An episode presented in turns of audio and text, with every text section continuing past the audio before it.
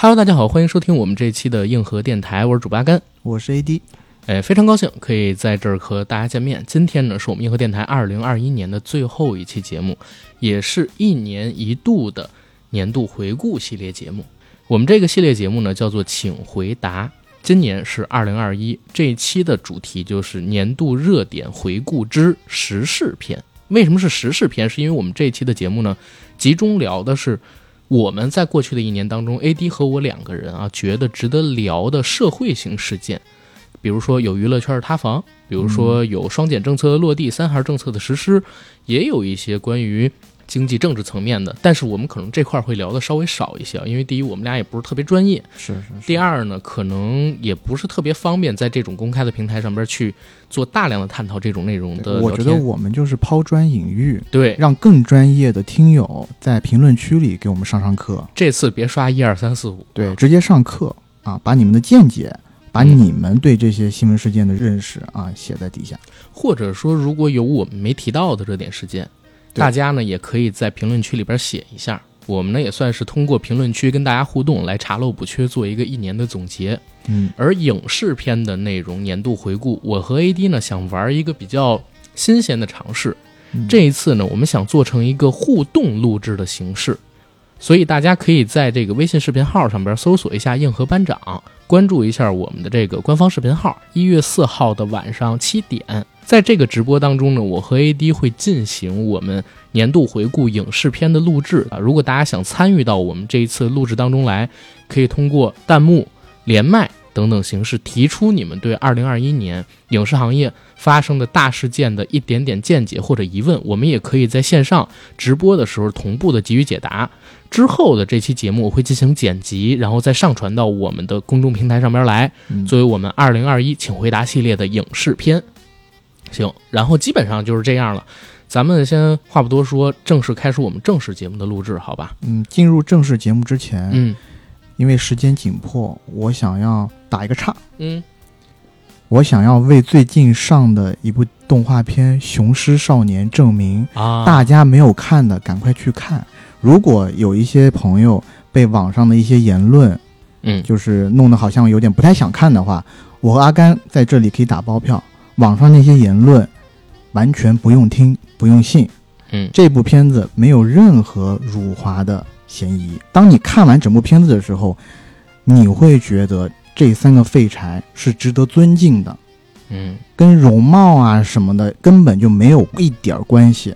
是，我觉得这部片子是我起码这两年里看到的我最喜欢的中国动画片。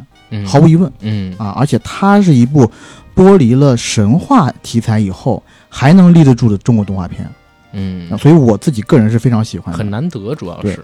近两天来，嗯，有一点好的现象了，上座率，上座率是呃，应该是单日第一吧，嗯，而且陆陆续续有一些官方媒体也开始为这部动画片证明，对，又加上前几天二零二一的那个豆瓣，嗯，华语电影十佳出来了，嗯，它是排第一的片子。啊，爱情神话现在没超它吗？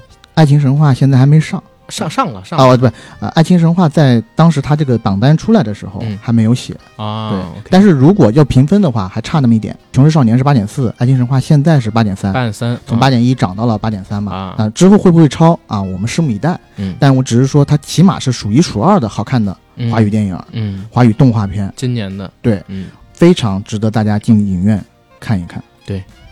行，也算是给这个《雄狮少年》我们添了一把火啊！希望我们电台的听众朋友不要偏听偏信市面上边一些所谓的传言。对，然后如果还有没看这部片子的，赶快去看，因为现在马上又快到元旦了，又会有一些其他的片子上，能不能保住排片儿，是不是还能在黄金场次看到这个好看的电影，都两说。所以大家有机会要去这部电影，你就单纯从美术层面来看，你都值得去大荧幕看一看这部电影。嗯，是。行，那关于《雄狮少年》的部分到这儿了，我们来进今年的节目，好吧？你今年过得怎么样，AD？我今年当然过得特别好，我觉得还算不错的一年 啊！真的假的？啊？对我自己来说还算不错的一年啊！个人角度上来讲，最大的收获当然是入驻了咱们电台了，嗨，对不对？嗯，从个人的生活层面上来讲，也还 OK。嗯，说实话还 OK 啊。所以，呃，这个不是不是不能这么讲？我我我是要我是要跟潮流一起是吗？也没有，这个挺好，就是个体的生活是这样嘛。哦，但是今年我自己觉得普遍可能大家觉得都没有去年，哪怕去年是疫情最严重的时候，有半年停工期，但是感觉心态上跟去年比还是不太一样。啊，我反倒觉得去年是真的有点丧的，尤其有一段时间你困在家里的时候，然后没有班上，你是有一些发慌的。不是是这样，去年上半年真的有那种发慌的感觉，但是从去年的下半年开始，你就能感觉到，哎，市场上边好像有反弹，嗯，而且到年底的时候，各个数据都在往好的方向走，你就觉得，哎，好像大势到了今年，虽然疫情常态化这个东西是持续的，可是经济也好，个人的生活也好，社会上的机会也好，都会比二零年要好，有这么一个预期。嗯这是是今年年初的时候我的一个预期回大地，嘛，没错。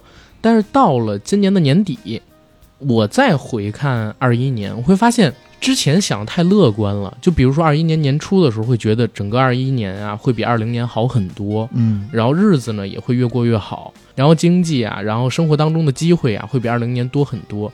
现在看过了，确实肯定有好的一面啊。当然，最大的收获也是你加入到我们电台，对不对？啊，然后还有别这么说，互相成就，然后还有一些就是咱们啊电台今年也做了很多的事儿，是是是，但是呢，你到了年底，你再回过去看，发现好像还是整个社会的大情绪是比较颓的。最主要的一点就是可能没有想到嗯，今年遇到的糟心事儿没有比去年少很多。对。所以又有一个预期是，会不会未来的几年也会像今年一样，甚至比今年还要差？嗯，就是有这么一个预期在。是二零年结束的时候，你是很乐观的，或者说比现在要乐观。对但是二一年结束，经战胜了一个很难战胜的这种疫情，对吧？对，而且全球只有我们好，就那个时候是这个样子。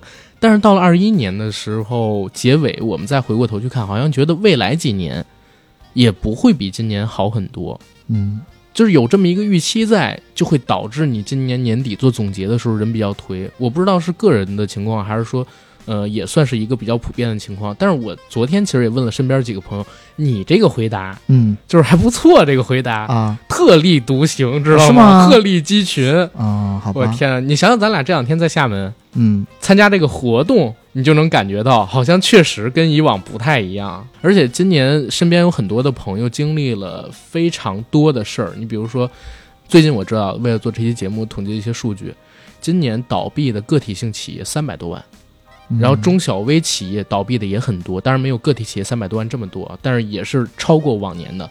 然后地方的财政赤字也比往年要严重的多。嗯。然后再有的话，今年有很多项政策落实，落实了之后，大家会觉得，相比起以前，好像压力更大了，而且你会发现兜里边没有那么多的闲钱去花了。嗯。对普通的工薪阶层而言，嗯。然后说回刚才我们的那个事儿，中小微企业呀、个体企业倒闭，这肯定是一个今年的大项。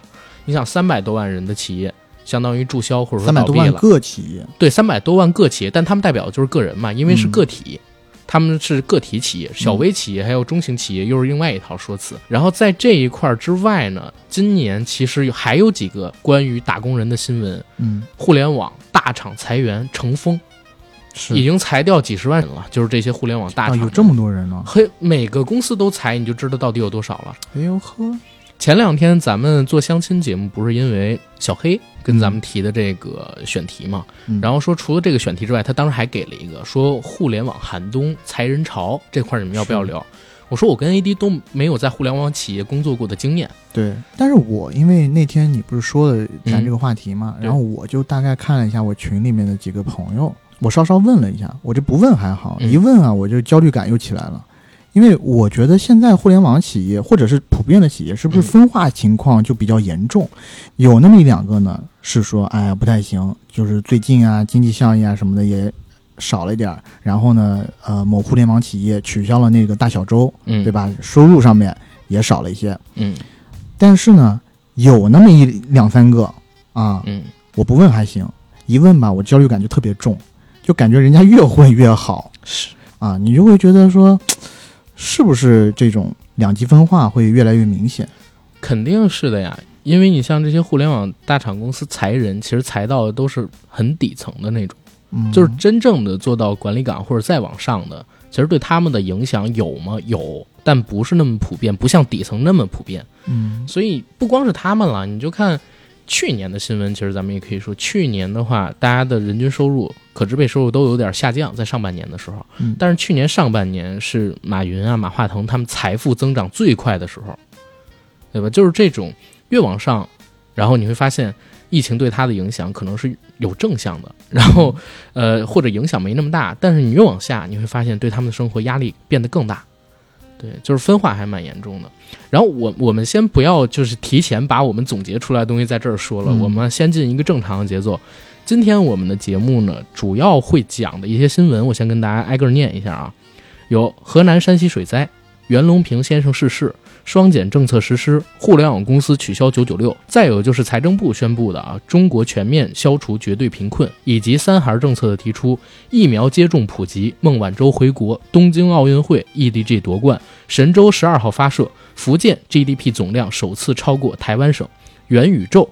税改，税改里边其实是包了房地产税的一个提出，然后签约主播补税，然后信息化向数字化转型的税收政策，以及新疆棉花被抵制，互联网大厂丑闻频发，三百余万个体企业倒闭，以及国资开始接手土地还有房企，这是我们总结的值得聊的啊。嗯，只代表我们自己，其实今年发生的新闻肯定比这个要更多。对，在我们总结的这些新闻之后呢，总结出三个词，嗯。这三个词呢，其实可以代表着今年我们对于整个大环境的一个看法，然后也是我们自己觉得的年度热词。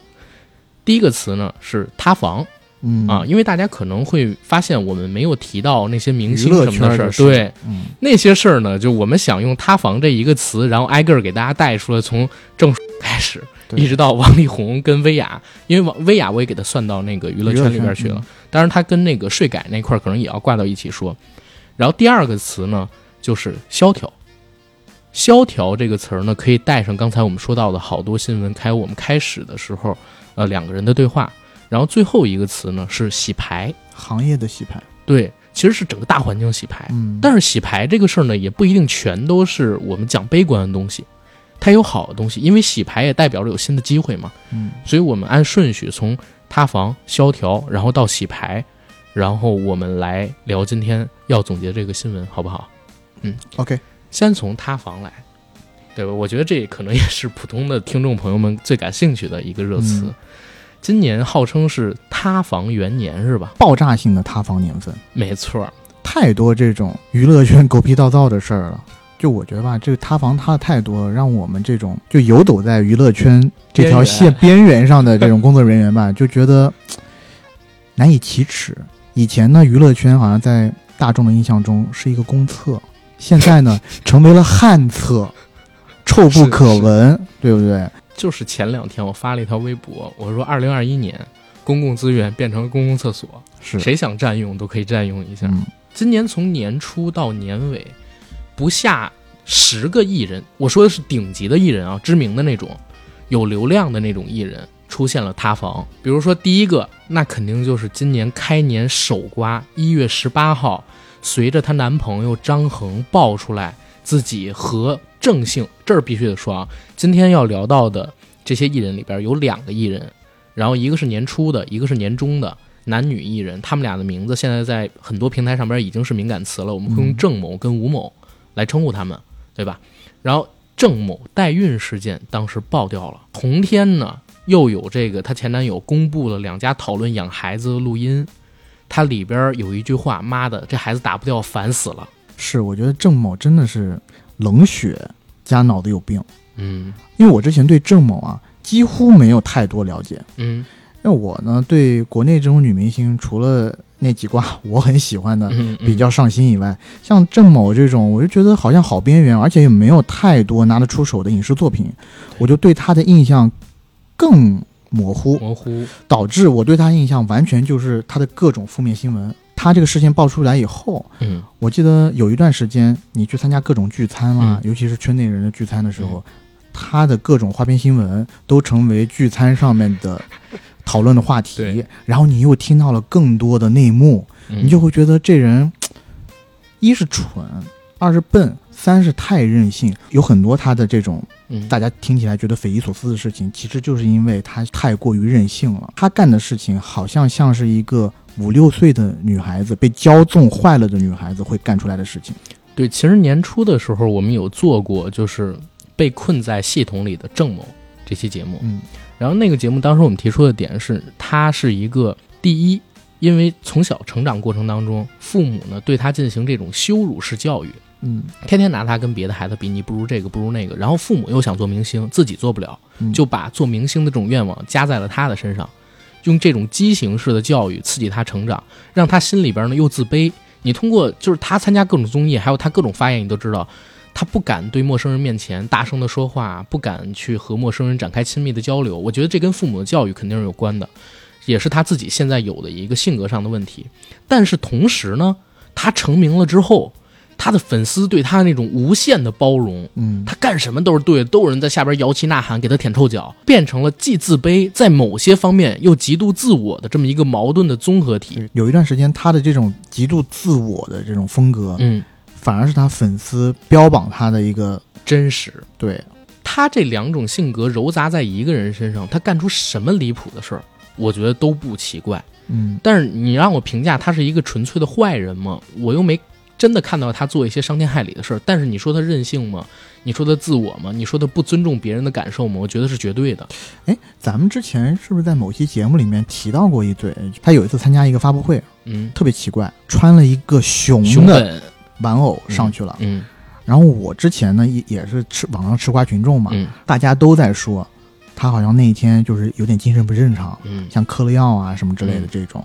但后来在一个饭局上，据说嗯。其实起因非常简单，他的活动都是他爸妈帮他接的，是吧？嗯。他其实是他们整个家庭的摇钱树。嗯。他在那天醒过来以后，他其实好像并不知道这个活动，或者说他醒过来以后他就不想去参加了，嗯。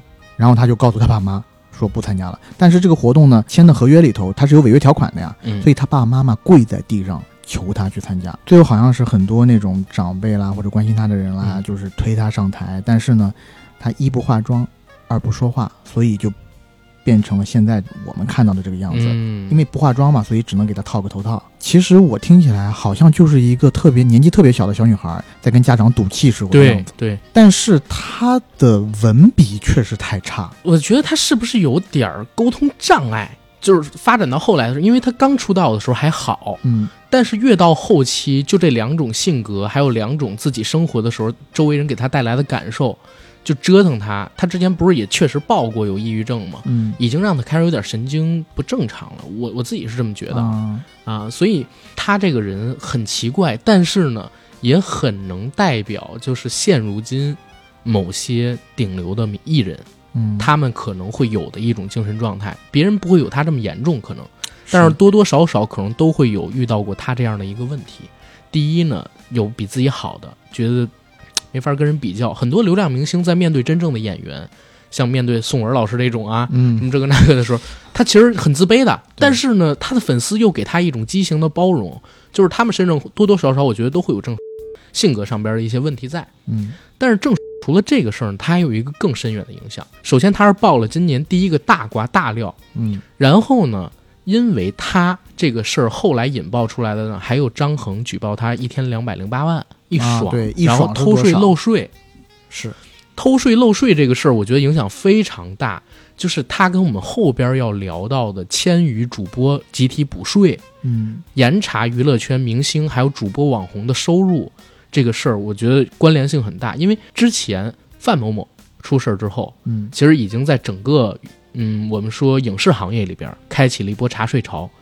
这个查税潮有用吗？肯定是有用的。那么多公司都从霍尔果斯那儿出来了，对，很多明星都主动补交。但是呢，那波风过去之后呢，又有新的避税的方法，嗯在各种各样的合同里边实施出来了。就现在我们看到的正一点五亿片酬，我相信很大部分有帮别人，嗯，我不能说洗钱吧，反而是帮背后的一些人去把这个钱收入变干净的目的存在的。嗯当然他自己拿的也很多，是也偷掉了这个税。然后因为他这个事儿，咱们国家应该是针对于这一块儿又进行了一轮儿的关于税收方面的强调的尝试跟改革。然后才有到年底的这个千羽主播补税，针对于互联网，呃，主播、网红还有这批影视明星他们新的税规出来。嗯，所以我觉得他这个事儿连带效应非常大，不只是开年的这个吃瓜。我主要觉得吧，他的这个事儿就是两百一天两百零八万这个事儿弄出来以后，就影响特别不好。嗯你要是陈道明老师一天拿个两百零八万啊，且不说人家能不能拿到啊，嗯，拿不到。可能也拿不到这么高，但是呢，他拿的这么高的话，他因为演技正确确实实牛逼啊，对吧？嗯所以大家可能会觉得幸福，就是这样一个好像是个流量明星，又没有太多的演技，你拿这么高的钱，让普通民众会怎么想？呃，在这么一个艰难的时期，对吧？对，你跟普通民众，人家辛辛苦苦一年或者几年都赚不到你这个钱，或者十几年，对吧？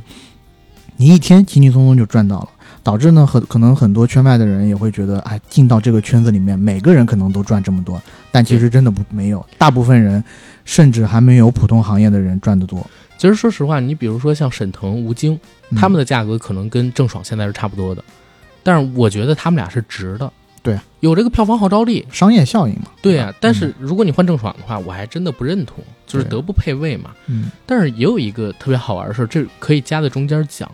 我一直在想，就是今年从郑爽开始，这么多的塌房事件，央媒其实都有出手，嗯对吧？有点评，有引导。我自己觉得肯定会有这种指证社会不良风气，嗯。给这些没有在法律法规限定内进行惩处的艺人一些社会性的公众指导意见之外，嗯。其实也有一种，嗯，怎么说呢？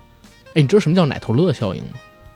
我首先奶头乐就不是特别懂，奶头嘛，就是性嘛，嗯。还有一些就是特别吸引人眼球的那种播出位的关注性的那种事儿，非常低级的，但是特别容易把大众吸引力导过去的这种，嗯，就叫奶头乐了。明白，嗯，奶头乐呢是最容易吸引普通大众注意力的，然后相对而言他们会忽略掉一些其他的东西，一些其他的更严肃的，但是普通大众呢也是切身能够体会到，但是很难总结出来的，就需要用这个奶头乐的东西去转移。对，话不多说，基本到这儿，然后我们说下一条新闻。我觉得可能有一点吧，啊，对，可能有一点吧。第二一个事儿呢，就是一月二十二号，我有一个孩子事件。啊是的，我们有一个孩子事件。花花对，花花今年他好几个新闻，其实到了七月份，他还有一个瓜，嗯就是号称他前女友的某个女网友曝光了一张他的植发的照片。啊，其实你想，花花也植发，这个我们觉得挺心疼的啊。心疼。他做了这么多，只是想看起来跟个普通人一样。对，但他做到了，他他做到了，他做到了，确实有钱啊。对，确实有钱。他毛囊用的是自己的吧？再有钱也得用自己的毛囊吧？我具体我就不知道现在的这种干细胞技术有没有这么牛逼啊？对，是不是可以到别的地方先培育一批，然后再植？哦，也没准儿，像他这种的植个发，我觉得没有几百万下不来，他肯定不会用那种大众常规的植发手段。几百万对花花来说算钱吗？哎，我们这个会不会被冲啊？不会，不会，不会，啊因为我们是辽年的回顾嘛，我觉得他音乐特别好。是吗？对你也是因为喜欢他的音乐才弄的吧？就是如果我说不出话，我眨眨眼睛可以吗？啊，对呀，你肯定认同，对不对？眨眼代表认同嘛。我眨我眨眨眼。啊、对，然后他当时说是的，我们有一个孩子，这是因为，呃，当天在他发这条微博前大概二十分钟，张碧晨发了一条微博，嗯，然后说了一下他跟华晨宇的经过，其实就是一个霸道总裁和小女星的故事。小女星爱上了霸道总裁，怀了他的孩子，担心霸道总裁不好收拾，自己带球跑。哇，就非常的，我们不能说叫晋江文学啊，反正我是觉得非常烂俗的，就完全小说情节，小说现在都不敢这么写的一个情节出现在我们现实生活中，而且中间说一直避着花花，联系不上两个人。哇，我看了一下他那段时间的微博，我特地翻了两年，你知道吗？他那段时间还在发微博呢。就是你还在发微博，你的经纪公司你还在接商演，帮人做推广，发兰蔻的广告，嗯，然后兰蔻能联系上你，花花联系不上你，哇，这个真的是太奇怪了。然后后来两个人呢，相当于是秘密养了一年多孩子给公开了，不过还好，就是那个时候正好是全中国人民对于孩子这个事儿最宽容的时候，只要你不扔，嗯，你就是好样的。是，因为因为那个时候正好是爽子，屋里爽子嗯，最火爆的时候，大家对于孩子这个事儿全都关注在那事儿上边儿。你扔孩子你不对，但是人家说我们养养的还挺勇于好的，承担错误。对。啊，，不，也不是勇于承担责任，勇于承认孩子，对，大家那个时候就给了他很大的宽容，相当于就无风无浪的过去了，嗯。只是稍微毁了一点点人设。哎，但是我其实也有一点不好意思啊，因为我可能对音乐圈确实、呃不太熟啊。嗯，就是华晨宇的流量现在这么牛逼了吗？哇，他好大，他流量啊，OK，啊！你看那个每年他都会和沈腾、关晓彤他们做一个综艺，嗯，叫《王牌对王牌》。对，那个我知道。你打开腾讯视频上边的王牌，全都是他的弹幕。《王牌对王牌》这个节目，我从来没有完整的看过一集，嗯我看的全都是沈腾和贾玲的选段，在抖音或者快手上。啊，所以你看不太到他的粉丝在我看到别，的我就直接跳过。他很无趣的在那个节目里边，而且特我特别烦的一个点就是在那个节目里，无论他干什么，他下边的粉丝都会疯狂的尖叫，然后刷他的名字的弹幕，特别扯。然后每次我都会把弹幕干上，但是我看到沈腾跟贾玲，我又要把弹幕给打开，因为那个时候大家的 弹幕确实非常好笑，比节目本身可能还好笑。从这个点可以证明他的流量真的是还蛮大的。嗯，而且他之前你想就唱歌唱成这样子，哇，艺术家，一定对。那叫艺术家。他当时报说有一个孩子的时候，我朋友圈里边真的就有几个，而且还是有人是行业内的哦，哦有人就吗是对，有人就是宣发口的，啊，然后发这个说，哎，大家别担心，没有塌房，已经开始姨母笑了。心想他下张专辑会不会有亲子方向的歌曲？啊，就当时我看到这个，爸爸，爸爸，我们去哪里呀？花花参加《爸爸去哪儿？对啊，然后他说。带着你去小树林找你妈妈，啊，无所谓啊。但是到后边呢，就是他这个事儿出了，我真是觉得应该是华晨宇的团队很牛的点是在于，他真的是内娱公关第一团队，》哦，对不对？你说他今年两个事儿，第二个事儿其实就是一会儿我们或者说我们现在也可以提到啊，就是七月份吴某的那个事儿。嗯他在郑某这个事儿出来之后，热度最高的时候爆出来，我们有一个孩子，而且是主动爆。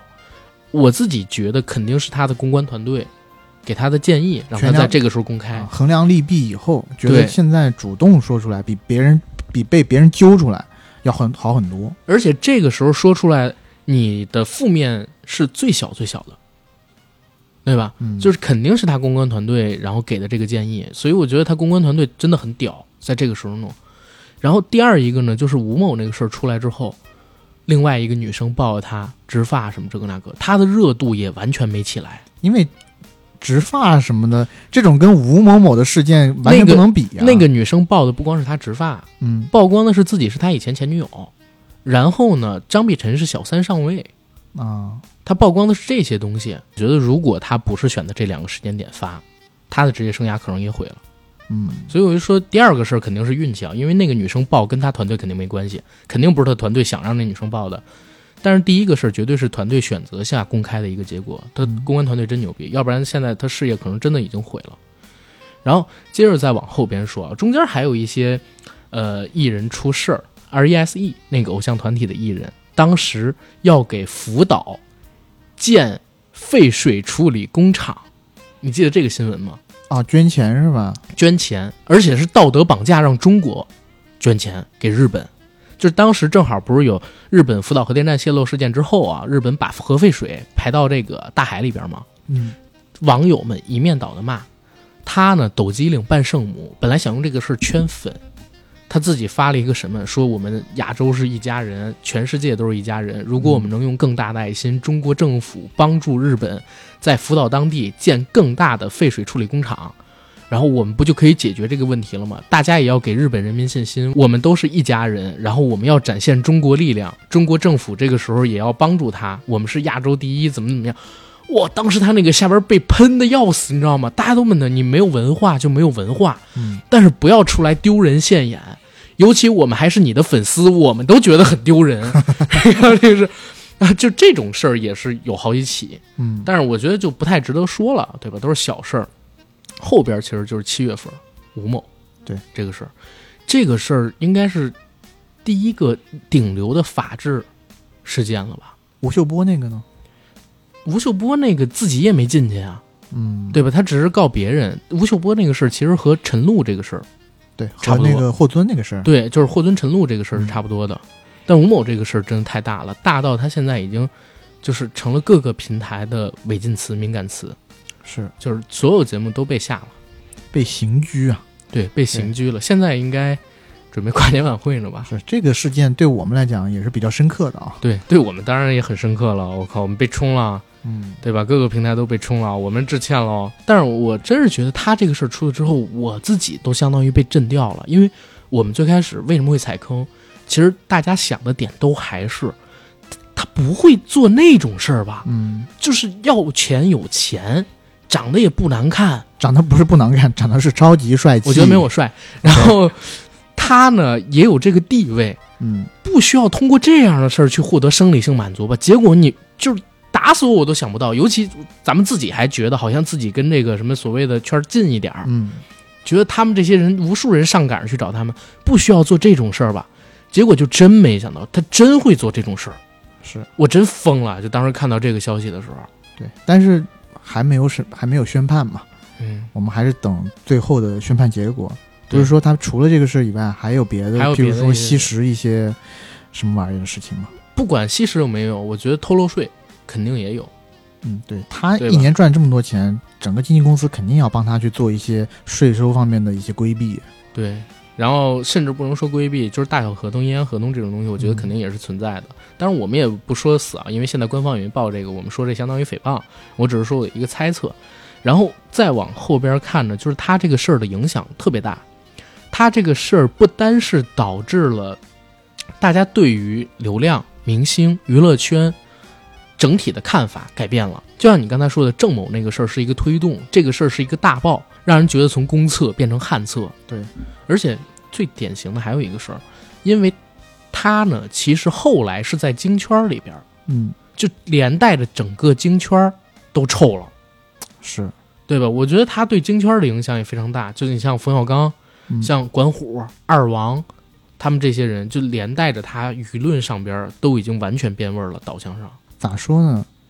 我感觉吧，这个旱厕，尤其是娱乐圈的这些大明星，嗯，他这个事儿一爆出来吧，很多明星就掉进去了，掉进旱厕，什么结果？两种，一个撑死，一个呛死，嗯，对吧？你要不然就是游泳游得好，能游出来，但游出来也是一身臭气；是要不然呢，你就是饭量大，你把那个池子啊，那个粪池吃浅一点儿，哎，你爬出来，你能自己吃下去一些东西。对。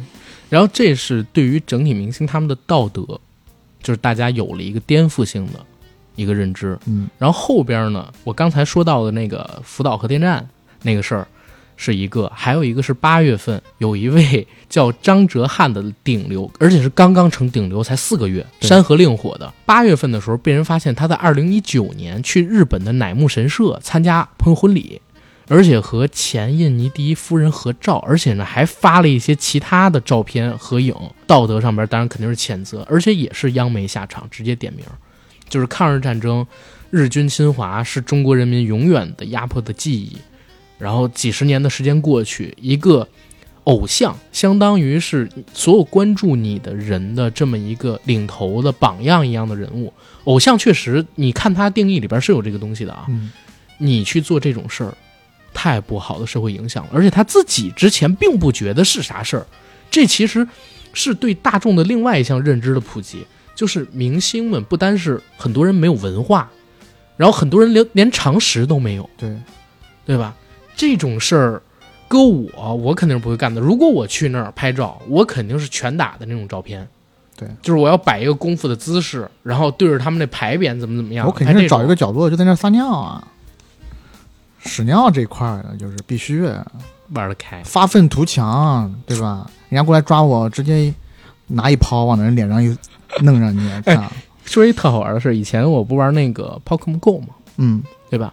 然后 Pokemon Go 刚开服的时候，当时你不是要去各个地方占领那个地儿，成为关主啊？嗯，日本的靖国神社的关主是一个中国人，哦，而且呢，他把级数练得很高，还不让日本人把他打倒。我不知道后来有没有换，但最开始的时候是一个中国人，因为我那个时候挂 VPN，我想挂哪个国家就挂哪个国家，就是我在哪个国家地面上面会出现嘛。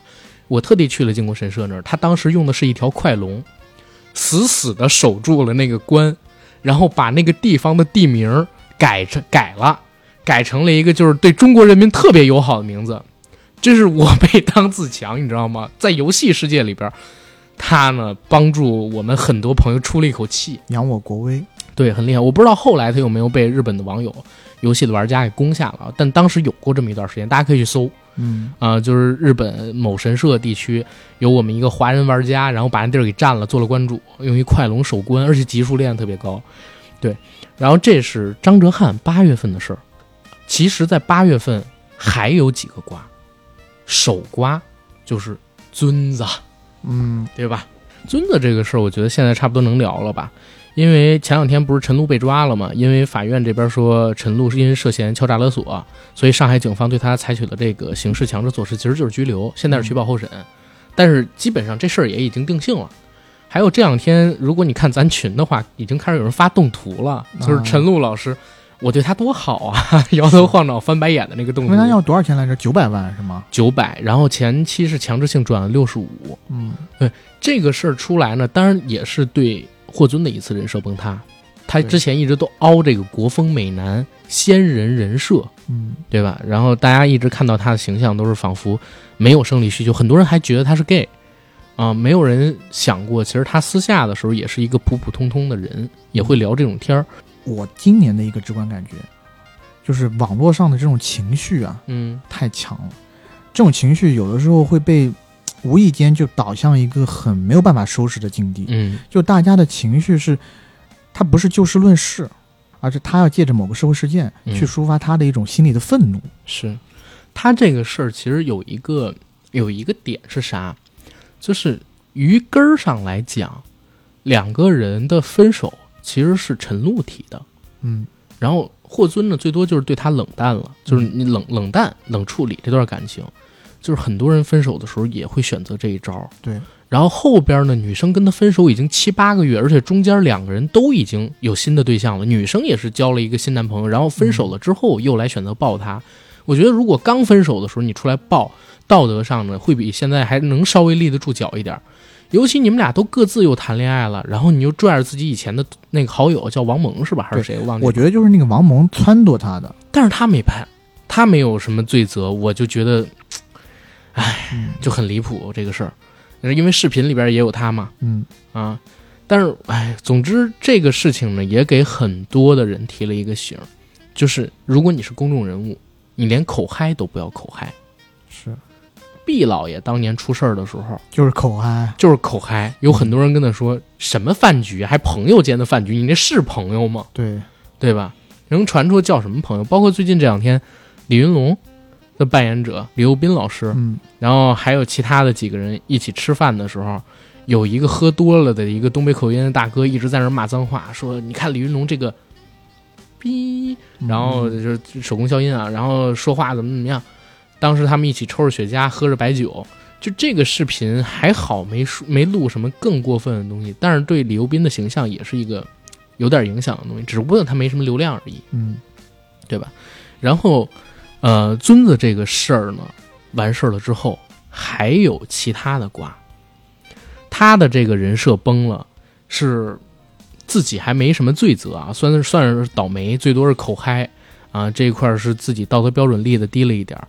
但是另外两个，一个是钱枫，嗯疯子。钱枫在今年八月份的时候也被爆出了性侵，是人家女孩自己在微博上面曝光他的。嗯但是他这个事儿呢，相当于有点罗生门，因为后来呢，警方又给出了一个通知，因为舆论发酵了嘛，警方给出的通知说，那个女生当时就选择过报案，然后他们查了聊天的记录啊，然后查了那个酒店的监控，又说这个强奸或者说性侵不能成立，所以我们也不多评论这个事儿啊。对。然后钱枫这个人确实也是劣迹斑斑，这个得说，嗯因为我们不止一次的能看到有网友在几年前就已经开始了，钱锋就是他的各种花边新闻，对吧？而且我觉得天天兄弟这个组合是不是有诅咒啊？真的，从最早的你说那个，你像嗯，对，欧弟退出这是另外一回事，好歹不是什么丑闻，但欧弟好像年轻的时候也挺花的。然后像小五是因为限韩，嗯，先是服兵役，后来限韩令。然后那个田园肯定是纯恶臭了，我特别讨厌田园这个人，就是我一看到他，我就觉得这个人太恶心了。他跟前锋比，我宁愿觉得这个事儿是田园的事儿。嗯，前锋比他还好一点点，好歹原来恰同学少年时期我还追过前锋，就我觉得那个时候还是挺好，挺阳光帅气。你又想演这么正的一个戏，是，但是田园在我看来一直都是劣迹斑斑，各种各样的新闻。然后现在又是前锋，然后大张伟最近也不能去了，然后那个王一博也是，可能都是韩哥，韩哥比较吸人吧。再往时间倒，值得聊的还有一个大事，也是属于下半身方面的，嗯，李云迪。直接就是嫖娼了，对，给钱用钱，就是人家都说用钱买来的爱情不屑一顾，但是李云迪呢，李公子，他可能时间太忙了，他没有时间去谈谈感情，只能用钱去谈。其实前两天聊了个事儿，就是李云迪不也在朝阳被抓的吗？嗯，他现在也在朝刊，黄渠。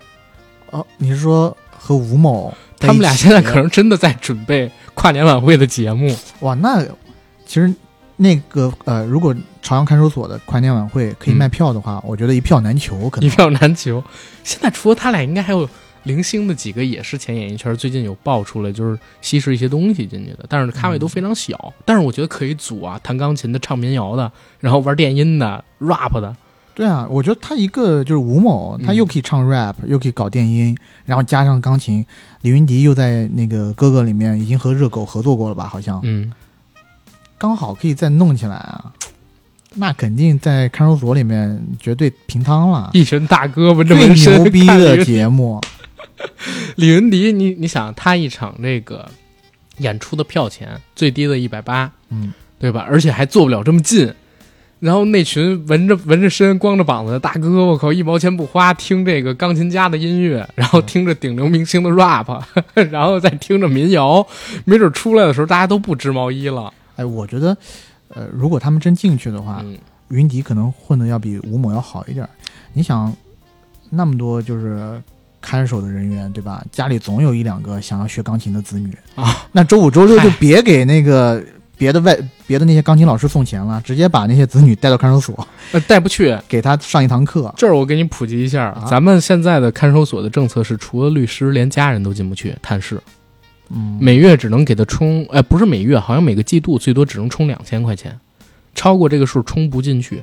这两千块钱可以用来在那边小卖铺买点东西。但是我们这不是说的是学钢琴嘛？那是另外一个是不同的渠道。我以为你说他受欢迎是因为他跟魏凡比白白嫩嫩的呢。啊，那倒没有，我没想到那样。我主要是靠手艺吃饭。觉得 OK，李云迪这个事儿之后，大家本来觉得今年应该差不多了吧？嗯，结果到年底又有俩瓜。首先一个是红迪一生的力宏也出事儿了。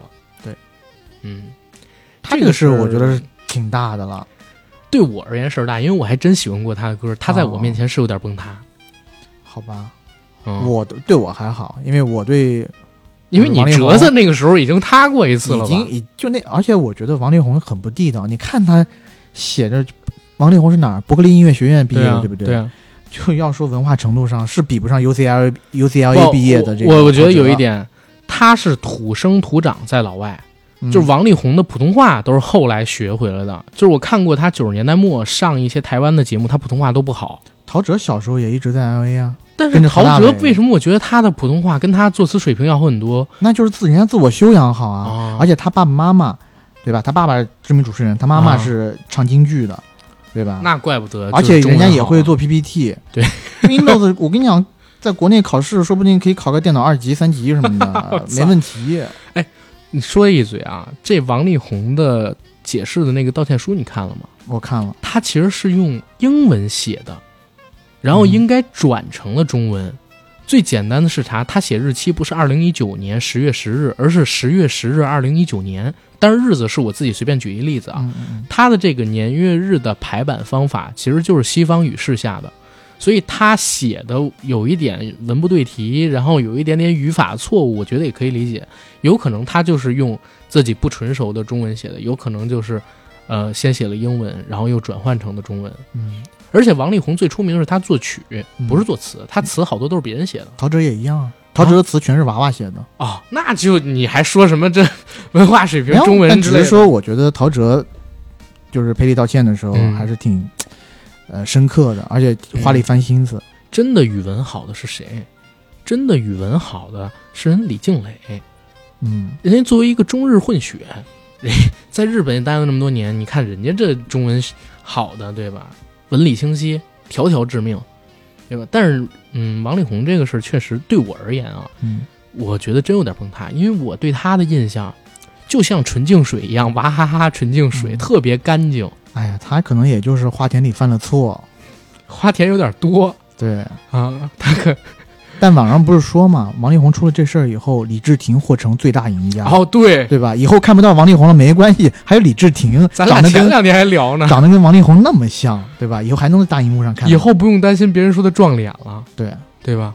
哇，太好玩了！这个而且我觉得前几年就是王力宏把李治廷戏路全部堵死了。王力宏拍那个什么呃无问西东啥的，《无问西东》啦，还有《古剑奇谭》啊什么的，啊古剑奇谭》那么大一个片子，对吧？嗯一两个亿的成本，最后票房多少？一千多万。嗯，我今天还看了那个李治廷的微博，嗯，他的第一条热评是：“哥，以后再也没人说你像王力宏了，你出头了。”笑死我了。呃，但是他这个事儿呢，有一个点我还得说啊，王力宏私生活虽然烂，嗯，但他不恰烂钱，这个事儿是我觉得还挺难得的。包括他那个前妻李静蕾发布的那个新闻里边还说，呃，他也劝王力宏不要乱接商演，嗯，不要为了赚快钱伤害自己改变世界的梦。就是他这一块儿还是得值得鼓励一下的啊。但是，我们不是说私生活这块儿，我就是说对工作这一块儿，因为现在太多的明星恰烂钱、恰烂饭。我我跟你讲，我最近看王力宏的这个瓜呢，我不太喜欢看大陆媒体报道的，嗯，我全是去翻墙去看台媒的，台媒跟港媒标题都特别牛逼。而且台台王力宏前段时间不是有一呃，王力宏前几年不是有一首歌叫《火力全开》吗？嗯，台媒的标题全都是李静蕾火力全开，然后配上视频，王力宏在那唱歌，然后李静蕾突然冲进来唱火力全开，哎，我不是算了，哎，这个这个不好去，火力全开是这个调儿这不他不是有什么哎哎哎哎那个哦，那个我不会，那个啊，对对。对，那就这这他整个剪掉哦，好的，他转音确实不错。然后除了王力宏这个点之外，我觉得还有一个点是真的，他能把私生活跟公众形象隔离二十多年，隔离的这么干净，太难了。也只有新加坡的那些歌手才能跟他比一比了。对，新加坡的那个歌手挺，如果是真的的话啊，是，那个新加坡歌手可以跟他比一比。但是我觉得也有点危险了，高危，但还好他没结婚啊，嗯，对吧？就还好。也，是，但不是说他玩的特别野嘛，他也有一个，好八九年的女朋友，嗯，对吧？就也是，我觉得没有王这个事儿出来之后尿那么大，而且大家可能都有这个认知了，就还好。而且应该会收敛一点吧，最近。嗯，如果是真的的话，这个就不太清楚了。嗯。但是最近有一个人无端收获了一波好感，谁？陈冠希。你看看冠希老师当年，你当年犯的那些事儿，放到现在来，那他妈是事儿吗？最关键的事儿，第一呢，他是跟那些女生在谈恋爱的时候；对啊，第二，没有任何一个证据能证明他跟那些女生谈恋爱的时候跟其他人脚踩两只船；嗯，第三，这个东西不是他报的，他是受害者。对对，然后，但是我你现在如果打开 B 站，你搜陈冠希，好多人都在说他给谢霆锋戴绿帽子，我就觉得很奇怪。这个事儿呢，是人家结婚之前他俩在一起过，当时拍的照片，跟绿帽子有什么关系？是啊，对，俩人关系交恶，肯定是因为你们这些网友天天在传这种梗，包括就有一段时间，我不负责任的讲，我笑过，但是后来呢，比如说一一年、一二年，我听到某些相声表演艺术家嗯，在自己跨年封箱的什么专场上边，还在说什么冠希生的、阿娇养的、娇生惯养，就是讲这个东西的时候，我我就觉得还是有点过分的。对，而且他当时，你说就这么些事儿，他当时是主动提出永久离开娱乐圈。无限期退出娱乐圈，对啊，对我觉得这是多牛逼的一事儿啊，对吧？对，当然，人家也是有有这个有这个本领，本身就是富二代，可能他从最早最早也没想趟这趟浑水。没有没有，他爸已经那啥了，他爸零几年的时候就已经差不多，那公司就已经不太行行了是吗对，嗯但是他自己后来做 CIOT 确实很厉害。对啊，就是是潮牌的一面旗帜。呃，反正中国潮牌的话，没有 CIOT，是就是真的失去很多光彩嘛。嗯但是这个陈冠希这个事儿呢，咱们回头再说，他确实收获一波好感。还有一个事儿值得提，汪小菲和大 S，嗯，但是这个事儿我觉得他们俩处理的肯定是，嗯，怎么说呢，就很和平啊，嗯就不叫什么瓜。但是为什么我觉得好玩儿这个事儿？因为汪小菲他妈张兰女士嗯不是现在企业干的不太行吗？是跑抖音上面直播直播，然后你这你看那个 张兰女士的直播。太炸了！我靠，太有料了！我在那个 B 站上面看着有人截了，就是每次都是几分钟那种视频。哇，张兰女士火力全开，什么都敢说是吧？什么都敢说，而且特别有料，特别有梗，我节奏感超级棒。我就想，哎呀，你这个企业就是晚倒了两年，你要早两年，还有什么辛巴的事儿啊？对啊，真的是。哎呦，张张兰女士太逗了，我天！嗯，哎，最近推荐大家关注一个综艺啊，小 S 的啊，他新出的那个综艺，《西地想聊》，好像是叫那个综艺非常有意思，因为也是在力宏出了事儿之后，我看到台媒去采去采访这个小 S，嗯，说最近有没有请这个力宏上综艺的打算，上节目的打算。小小 S 说啊，什么？有没有请力宏非常之尴尬。，对，有没有请力宏上打算啊？你说什么？有没有请力啊？这个我最近的艺人都已经排满了，然后怎么怎么样？那有没有请最近的这个男艺人们上这个节目的打算呢？也没有啦，因为你知道，就是今年很多男艺人都，你懂啦。然后下边媒体就笑啊，我希望周杰伦好好保持住，他真的很难。坚持住是。笑死我了。对，但是我我看了那个他们节目的预告片儿，我觉得比小 S 做的任何一档大陆的综艺，从什么《姐姐好饿》呀、《花花万物》啊那些综艺，看起来都更吸引我。当然，尺度大呀。对啊，嗯就是要听小 S 开黄腔啊，对不对？嗯就是要听姐姐为什么好饿，对吧？要看小 S 占他们的便宜啊，对吧？哎，为什么说话是这样？然后这基本上是到现在的一些瓜，还有一个算半个娱乐圈的人，其实就是薇娅。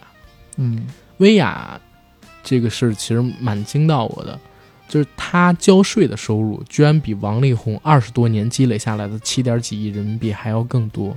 在薇娅这个事儿爆出来之前，其实大家也能看，已经能看到苗头是什么。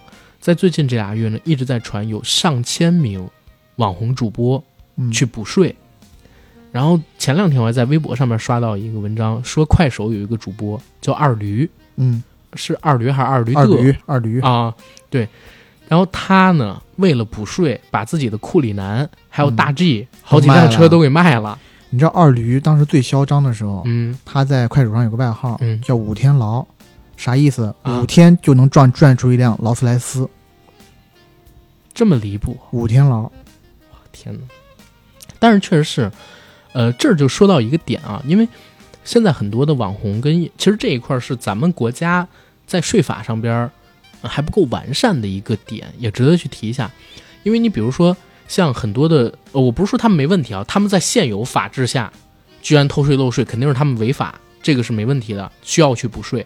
但是呢，侧面情况下也引出了一个事儿，因为现在个人所得税嗯是一个征法，企业经营所得的又是另外一套征法。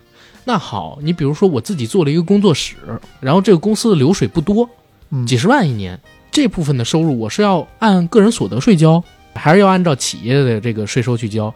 因为作为一个工作室，其实也就相当于个体的工资，嗯但是公司呢又不止你一个股东，你可能要分给几个人，比如两三个人都同时在这公司里边运营，那这部分的收入你到底是按企业所得去交，还是按个人所得去交？如果你要按个人所得去交的话，这个东西就比较不合理了。嗯，所以其实也是咱们国家在税改这一块儿可能还得更深化一点，因为主播这个东西、网红这个东西，其实是以前大家都没有了解过的，也没有存在过我们国家的这么一个呃经济体系里边的一种新兴的产业。是对，这是关于薇娅这个事儿的一个看法。其实还可以更深化去聊，但这个就留到下一个热词了。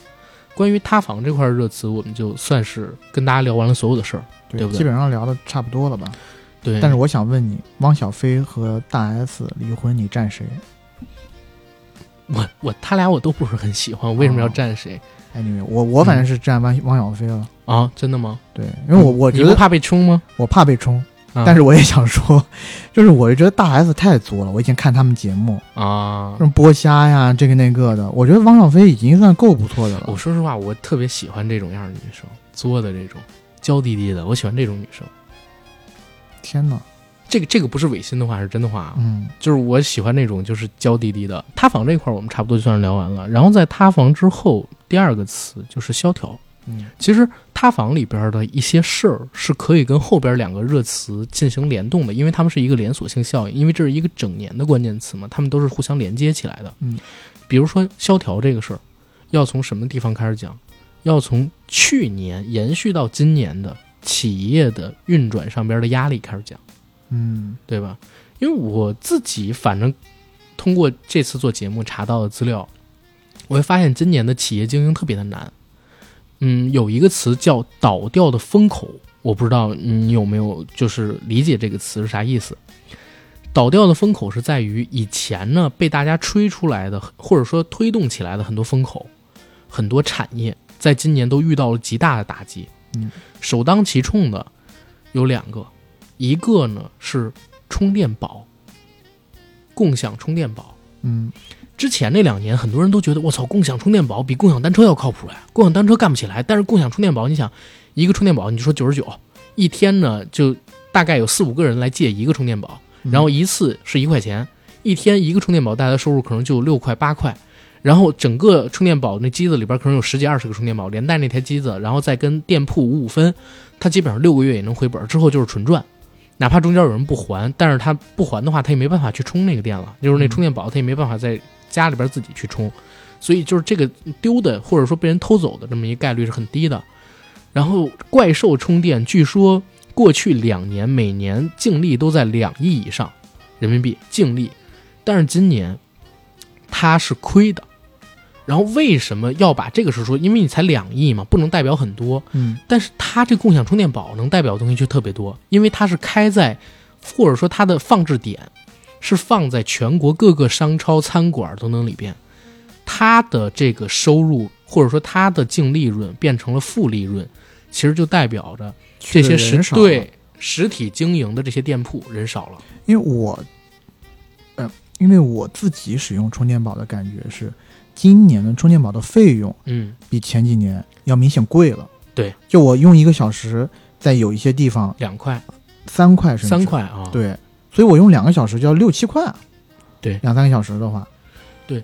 所以两方面来讲，一方面是它收费贵，还有另一方面，我我自己也是真觉得就是人流，线下的人流比以前少，嗯。而且线下人流变少，其实有几种原因，一个是外卖，就是真的外卖，我觉得是疫情下就是变好起来的行业之一，嗯很少的借着疫情这个风口变得更普及的行业之一。然后第二一个呢，就是因为真的线下的人流变少了，以前我因为我们也对电影行业比较了解，是其实你从影院的观影人数，你大概也能看出来，就是中国线下的这些实体经营的商厦，它的一个总人流数也变少了，对不对？然后人流变少，代表的是啥？就是线下消费，还有线下餐饮，他们的成本、他们的回收开始变得难了。所以我觉得倒掉的那个三百万，这是截止到十一月底的数据啊，倒掉的那三百万个体企业，很多可能都是餐馆，然后是线下那种服装店、线下小超市什么的。然后他们倒掉了之后，能代表的是什么？就是你可能去到一些商厦啊，去到一些大的，比如说购物城，你能看到它街边有很多东西在转租，很多店铺在转租，嗯。给你带来的其实也是一种萧条的感觉。我觉得疫情还是占很大影响。嗯。你，们看，今年疫情好多地方，是，而且特别大的城市反反复复。嗯。我知道的，因为我，你知道我关注快手这个东北重工业啊，然后关注哈尔滨那边的一些探店主播，嗯。他们今年我哈尔滨封城就封了两三次吧，对然后每一次封城都差不多快一个月的时间，在那一个月里头，这些探店主播都没有办法去探店，只能自己在家里坐着吃。对，你想一年差不多要去掉四分之一的时间，这种小餐馆啊什么都没办法开业，那你说这些商贩啊什么的，他怎么能存活下来呢？尤其房租那么贵，嗯对？吧？尤其你现在又严打大胃王，对，少吃多的东西，少浪费多少东西。开玩笑，开玩笑，就是，呃，这个都是联动的，嗯，对吧？你疫情一起来，你所有的跟你个人消费相关的这种线下体验的这种店铺，对它的营业都会受到极大的影响，而且我真的觉得疫很多事情都要怪到疫情这个对。头上。然后这是一个啊，还有一个就是行业，呃，疫情肯定是影响很大，但是疫情因为已经常态化了，而且未来一两年也不会完全消失，嗯，所以我我自己觉得这种状况可能还会持续一段时间。所以就是由疫情影响到了嗯大众的消费心理。对，包括就是收入方面，它不只是消费心理，如果兜里都有钱，钱紧了，对，钱也变紧了。这是今年很多人都会产生的一个感受是啥？就是你可支配收入可能比去年变多，但是你不敢花，因为你未来多了很多不确定性。当然，还有很多人是可支配收入没变多，反而变少了，嗯，或者是今年可支配收入就没增没减，这是很多人可能会今年有的一个感受。然后除了这一点之外，还有其他的几个行业啊，今年政策上边的变动也非常大。嗯，再有一个能证明萧条的点，其实是三孩政策的出现。嗯三孩政策为什么会出现？如果大家就是有看过一些官方机构的报道，你会发现一个点啊，到今年年初的时候，不是公布了一个二零年新生儿的具体数量吗？嗯，新生儿的出生已经才一千万了，一千万的新生儿，就是这个数字很恐怖的。尤其随着就是中国人均寿命的一个增长，因为我们还是发展中国家，很多地方很贫困的，人均寿命之后会越还会往上涨很长时间啊。嗯，然后我们随着人均寿命的增长，步入老龄化社会是难免的事儿。对，然后步入老龄化社会之后，有几个特别大的影响。第一个影响是对房地产的影响，对吧？老龄化，七零后、八零后这一代人，很多人都是已经置业的，嗯甚至呢，七零后子女也不止一个，不是，甚至七零后还有自己的兄弟姐妹。但是八零跟九零孩子是很少的，所以以后如果放时间长的啊，周期可能十年、二十年之后，你会发现一个什么情况？就是市面上的房子没有那么缺了，因为可以买房的年轻人没有那么多了。嗯没有那么多刚需了，所以房地产看长久走势的话，肯定会有问题。嗯、然后今年又出了房地产税，对吧？对也是在调控这块儿，因为哪怕你长远看是那个样子，短期之内你还是要调控的，嗯，对吧？因为还是有人在击鼓传花嘛。是，然后怎么证明萧条？还有一个点，就是因为今年为什么会有三孩政策？其实也是因为我们有人口压力，生一个孩子能带动的消费可太大了。以前你比如说你买房，买了房之后你要买家电，你要搞装修，为什么它是经济的一个火车头？它能带动的东西特别多。然后现在大家发现，你炒房肯定炒不起来了，刺激内需，然后嗯，保证人口结构，然后避免老龄化带来像日本那样的问题。最重要的一点就是我们得多生孩子嘛，国家就出了这个三孩政策。但是三孩政策它代表三孩政策，如果你真的多生一个孩子，他从小穿的衣服、对，玩具、吃的饭、上的学，太大了，对，但是变相的来讲，这就是增加 GDP，是，增加 GDP 嘛，然后帮国家减少压力嘛。就是你从这个政策推出，你能发现现在国家压力确实很大的。就是我们刚才聊到那“萧条”那个词儿，可以用这个去证实嘛。然后除了三孩儿这个政策之外，今年的其实从去年年底推出，今年一月一号实施的这个税改，呃，新的税收政策的一个实行，本身也是一种，但是这个我们不过多解读。然后还有一个呢是啥？还有一个就是今今年为什么要提出双减？其实双减这一块儿肯定是还给孩子一个快乐童年，这是没错的。对，另外一个层面来讲的话，其实也是减少你生孩子之后的一些固定的开支，因为已经开始内卷了，嗯所以要减少你对生育孩子之后成本支出的恐惧，所以双减这个东西开始出现。就是它这个双减的出现，不单是行业快的东西，我自己反而能感觉到有好多好多好多方向上边的可能性，就是这绝对是一个综合起来的政策，对，各种原因综合的。各个行业各个方面，它都给你一些政策上的偏导，对是把大家引导到大家都想生孩子这一个方向来。对，你就比如说，如果是三孩政策，你冷不丁的一放出来，如果光只有这一条政策的话，其实我相信愿意去这样做的人应该很少，嗯，对吧？对首当其冲就是大家哪有这么多钱再去养一个孩子呢？对对？吧？随之而来的各种各样的困难，你升学的压力，然后你要给他找一些好的辅导老师，德智体美劳各种各样的发展，嗯对吧？你你这笔支出就大了去了。对，以后就不太会有那种因为别的孩子学了，我也嗯必须得让孩子学，一下我养孩子成本就又上去了。对对，你看现在那个双减不是假期不许开课，培训机构不许上市，然后不许打广告，对，但是负面的影响是啥？就是出现了上百万的裁员。嗯嗯，我觉得双减它是不是还有一个，就是说，这个社会上其实用不到那么多的大学生或者是硕士、博士一样的人。嗯，我我自己倒不是这么觉得，就是呃，人才肯定是需要的，嗯但是有一个点，需不需要每一个大学生都要掌握那么多？可能这辈子除了你学的那几年需要掌握的技能，嗯然后你之后完全不需要的技能呢？比如说有没有必要？我我自己有一个非常好的朋友，也是咱听友，嗯，他呢有两个孩子，一儿一女。然后有一次我跟他聊天的时候，他就说他在准备接孩子。我说你干嘛？今天不六日吗？他说他那个孩子很小啊，呃，开心，儿子叫开心。哎，报名不太好，就是他儿子是这个样子，被他母亲，就是咱那哥们儿的老婆，嗯报了好多个班儿，又是学这个西方古典话剧的，又是英文啊，然后又是美术啊，又是下那个那个围棋，然后武术什么的。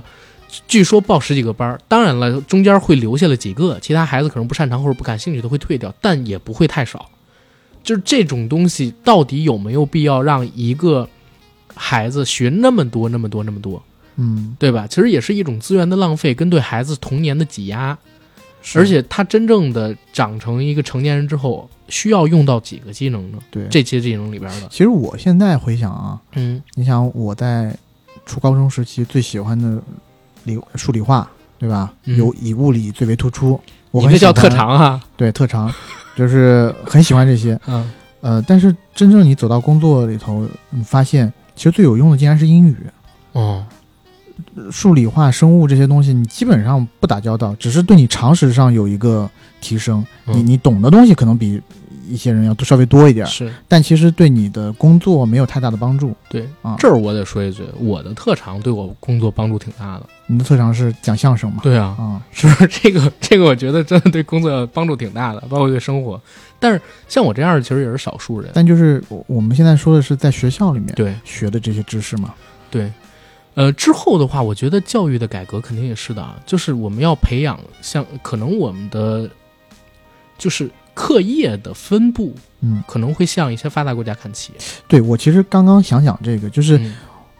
我在可能几年前，我一直觉得中国的这个基础教育嗯。其实是很牛逼的，就是我们随便拿一个普通学校的中等程度的这个嗯。呃初高中生，你丢到欧美去，你吊打那些欧美的学生，人家欧美学生可能上高中了，你考试考数学考试还要拿计算器去考，嗯，你就那种心算啊，稍微复杂一点的东西，它根本就不行。你就想，就是我们的学校可能会出现这么一个情况：一个呃学国一个学国学的，嗯，学中文的，对吧？然后学考古的，他对高数他懂，对 对吧？其实这个东西对于专业性人才来讲没那么重要，但是会不会也有可能有一些天生就偏科的人，造成了一种资源的浪费？就是这个东西，我可能太大了，我们不用说啊。但是后边可以提到是啥？我们回到双减这一块儿，双减之后，孩子有了更多的时间跟父母相处，嗯，然后父母会不会因为这个东西变得跟孩子感情更深，继而加强自己？是不是应该再要一个想再要一个小孩儿，嗯，哎，就是这些政策，你会发现，就是国家它非常的明智，它推出一个政策，真的就是可以连带着可能有很多隐晦的引导对，在里边儿，就真的我我是很佩服这些领导的。然后再往后边来说啊，呃，刚才提到双减了嘛，有一个大词就是在线教育的消失，嗯，不能叫消失，就是垮掉嘛。在线教育或者是课外辅导教育，课外辅导教育，呃典型咱俩都知道的就是字节的那个大力教育，对，它可能是最知名的，裁人裁的最多，之前挖人挖的最狠的。字节教育还不光是那个大力，啊、对对对，它还有好几个不同的。呃，当时字节挖人挖的特别狠，嗯。包括我们都有同事跳槽去字节，对呀、然后就赶上了这波疫情的这个啊，不是，就赶上了这波裁员潮，然后就被毫不留情的裁掉了。当时嗯，甚至有一些我们圈内的动画的制片人也到那边去没做一些给一些特别低幼的小孩做那些教育动画。我的朋友就是之前做动画电影的，啊，然后不赚钱，真的很不赚钱，啊到做院字节去线的到字节去就对拿到钱了。去做教育动画，嗯，就工资翻很多呀、然后好开心啊，天天加班，就主动加班，过年不回家，嗯。主动加班。赚钱呀、但是最近这两天我也没敢问他，我觉得应该是，就是随着这个东西，我觉得不太好，你们才问。是我的呃，因为那个字节那个教育口的，我有两三个朋友都在那儿，还有一个朋友呢，他是裁员潮挺住了，嗯。但是呢，他也看不到转行业的前景，他没有，他还在那个啊。部门里头，但是呢，他也看不到整个行业的前景，所以他最近一直在找工作。是，嗯，我自己比较但是这个东西其实自己也没、也没错，就是裁员这个事儿，因为没办法，就是这个风口相当于没了。对，你不裁的话，硬挺着，然后你去交这些钱，所以其实这个事儿当时裁员潮出来，也没有太多的人抱怨那些公司。嗯，对，是因为这个这是政策上的事儿，他们对也也没有办法。没办法。呃，我自己这边还有一个感触非常深的是新东方。嗯因为像我们出国留学的，我自己报过 GRE 班啊，也报过托福班。嗯，以前新东方当老师啊，你如果能教的好的话，一是你赚钱赚得多，嗯二是你能出书啊。因为新东方老师喜欢讲很多笑话嘛，他一堂课不就是对吗？一堂课百分之六十都是笑话，百分之四十是知识点啊，嗯甚至是笑话占的比例会更多。还有一个呢，你可以成名人，对吧？嗯就是你说的老罗，还有几个新东方的那种呃讲词汇的呀，嗯讲阅读理解的呀。其实，在当年，我不知道现在的学生啊，反正在当年，学习界、学界啊是嗯非常认可的，都像是那种辅辅教名师一样。其实还有一个老师也嗯在国内非常出名，张雪峰，教考研的，考研辅导的了。这个老师，嗯，考研辅导这块儿影响应该不大吧？考研辅导我我我觉得影响应该不大，但是嗯之前他不是也算是个名人嘛？啊，是，啊、最近反正我看了他的一些演讲啊什么，我觉得他一直他的一些讲话是特别接地气的那种，嗯嗯我觉得是讲的挺好的。呃，有直观影响的就是我之前还加过几个新东方老师的微信啊，啊，一直都是生活是过得非常好的，好的。但最近呢也是，反正应该是另谋出路了。嗯，而且当时我记得我去上 GRE 课的时候，有一门课的老师是 USC 电影毕业的。哦，啊，那看来确实蛮有吸引力的。他学电影制片的。嗯，就是他当时毕业了以后，在那个年代了，一一一二年的时候，国内电影市场还不太好，嗯，其实也赚不到什么钱，对吧？学电影也非常贵，反倒是来这个新东方当老师，用他的话来说，可以挣回他的学费。嗯。啊。你最近应该也看到那些视频了吧？就是嗯，俞敏洪，他的个人财富缩水了非常非常多，他自己还开了直播，嗯，就向社会大众公开，新东方七十多个线下的培训网点要关停，要退租，因为当时新东方最鼎盛的时候，真的特别厉害，就是很牛逼。哪哪儿都有新东方的辅导班，全球教育他都排得上号，对，要不然教育也不会有中国合伙人出对来，超了社交网络。但是他当时确实非常牛逼，嗯。嗯，这个事儿对他的影响，我但是我觉得对新东方肯定是有影响啊。但是新东方最牛逼的是他的这些人才还在，就是之后我觉得以于老他的能力，可能还会搞出一些别的事儿来转型。其实影响最大的是在去年、今年搭上风口，啊，搭上融资对，开始做的这些公司，因为去年因为疫情的关系啊，在线教育特别的火，嗯。好多公司在这一两年的时间里边抓到了风口，赚了很多钱，然后也融到了大概几亿、十几亿的资。可是刚融完，刚招完人，然后这事儿弄了，然后它带来的影响是啥？你知道吗？嗯，它的影响也是联动性的。这上百万的裁员，给整个互联网市场造成了内卷。多了上百万的找工作的人，而且这些找工作的人可能还是之前被高挖的那种，对，他不是普通人。就是这种工作技能还非常非常强，对，嗯然后就造成你现在可以看得到，在这个呃进入到九月、十月之后，各大互联网公司在裁人，对吧？裁人这个事儿其实还可以从另外一个角度来讲。一方面，我们刚才不是说这个词叫萧条嘛？嗯但是在萧条的表象之下，大家还能发现一个事儿，就是分化越来越严重。你开始就 Q 到了。嗯就是有的人好像混的还不错的那种，而且是越混越好。越混越好。那现在互联网公司也是这样的，就是已经成为行业龙头，开始霸占资源的，它已经不太受到一些外部事件的影响了。你就比如说阿里，嗯，阿里今年新闻也很多，但是对它的业务有影响吗？没有影响，或者说非常小，大而不倒，对吧？然后这些公司最后会出现一个什么情况？当信息化办公，当远程办公过去这两年加快了非常多啊，然后在一些新的条路下开始实行新的工作模式之后，它不需要这么多的人了。嗯，在疫情的情况下，反而不需要这么多人了。那开始出现了什么？就是裁员了。再加上整体经济大环境不好，虽然他们龙头地位不太会有影响，但是对收入上可能会有影响啊，是对吧？最近腾讯的财报不也出来了吗？增速降低的非常厉害，所以就是现在，我觉得裁人是他们另外一种就是节省成本、提高净利润的一个方法嗯啊。然后这样的裁人会带来的是什么呢？更多闲置人口的出现，就会造成更多行业的内卷。其实这是一个非常不可取的事儿。但如果不裁员的话，有什么好的解决方案呢？也没有，除非大环境变好，所以就回顾到萧条嘛，对对不对？就我们不开玩笑讲，你比如说今年这么多人在找工作，又赶上这波裁员潮，裁员之后找工作的人可能会更多，找工作的人更多，代表就是有更多的失业人口，没有固定性收入的，嗯，然后这些人更舍不得花钱，也是。对吧？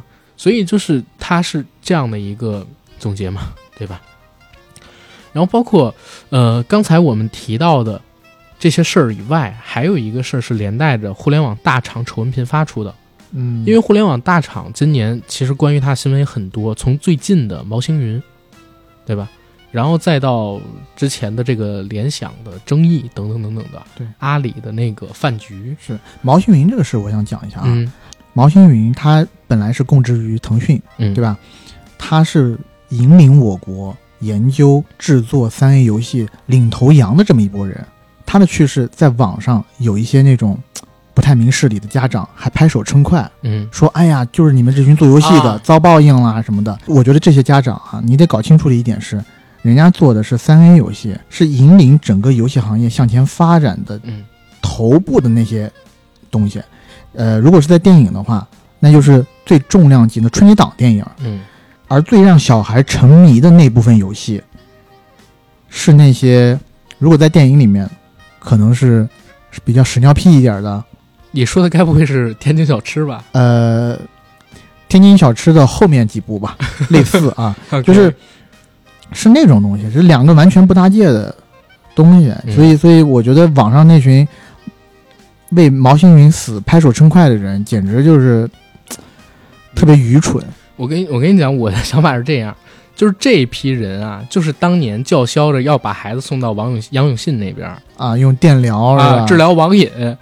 现在我们回过头去看，就是你孩子如果真的戒掉了网瘾，他在现在这个活不是现在这个时代没有办法生活，嗯，对吧？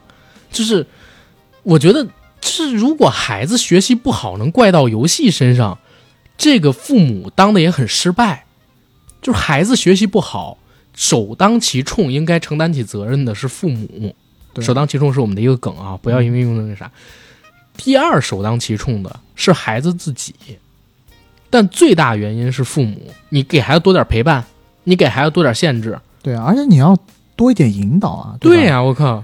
他喜欢玩游戏，还不就是因为他觉得学习没有游戏来的有意思？我我小的时候，我妈天天骂我，说怎么那么爱看电影，看着电视就不撒手。呃，当然除了电影，还有电视剧跟动画片啊。嗯，那当时真的就是敢看就打我呀！我爸每次回家前半小时，我必须把电视关掉，他会摸那个电视，因为那会儿还是大方电视啊，会摸后边热不热的。我家有了电脑之后，上网的时间，因为我姐比我大差不多四五岁啊，我姐那个时候可以上网，不让我上网的。嗯，所以家里边办的什么是小时的宽带套餐，然后用了多长时间，直接就从后台知道。我姐那会儿住校，然后她每周回来，她能上，我能跟着一起上。然后平时我自己在家，我父母不在的时候，我根本不敢上那个网。超过了时长被父母发现，那太，你要明白，我一顿炒肉是少不了的。对啊，就是把对孩子教育的失败完全归于游戏上，这是父母的无能。对，嗯，绝对是这个样子。可能会有极少数的小朋友出现一点，比如说真的真的游戏瘾啊，然后不能自拔等等。那这个时候需要帮他们解决这个问题的也是父母，而不能说怪游戏。对对，OK。然后后边想想能归结到萧条的，其实还有一块儿，就是互联网取消九九六，这儿我正好想聊一个话题，以前就聊到的，嗯，你愿意九九六吗？或者你愿意加班吗他如果给我加班费的话，我就愿意啊，？bingo，我也是这样。对吧？就是你如果给我加班费，我可以考虑；但是如果你给我很高的加班费，我非常乐意。是对我愿意为你卖命。我，我之前不是说咱们电台以前都是一个主播，现在在那个某呃深圳的科技公司工作嘛，嗯但是他现在在海外啊，嗯，然后他为什么愿意去海外？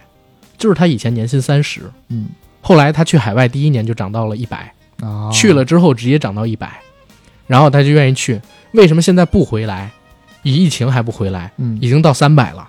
哇，所以 所以就是这个东西，你你问我愿不愿意加班，我肯定不愿意加班。嗯，但是呢，呃，我相比起跟我说不需要加班，然后天天给我画大饼的老板，我自己啊，我只代表自己啊，是我更愿意说，我加班一小时，你给我平时工作日正常一小时两倍或者三倍的钱，这种加班我是可以的。没错，影视行业是这样，嗯影视行业加班基本上没有加班费，对，所以大家才不愿意加班。当然不愿意加班了，我免费给你打工，有病啊！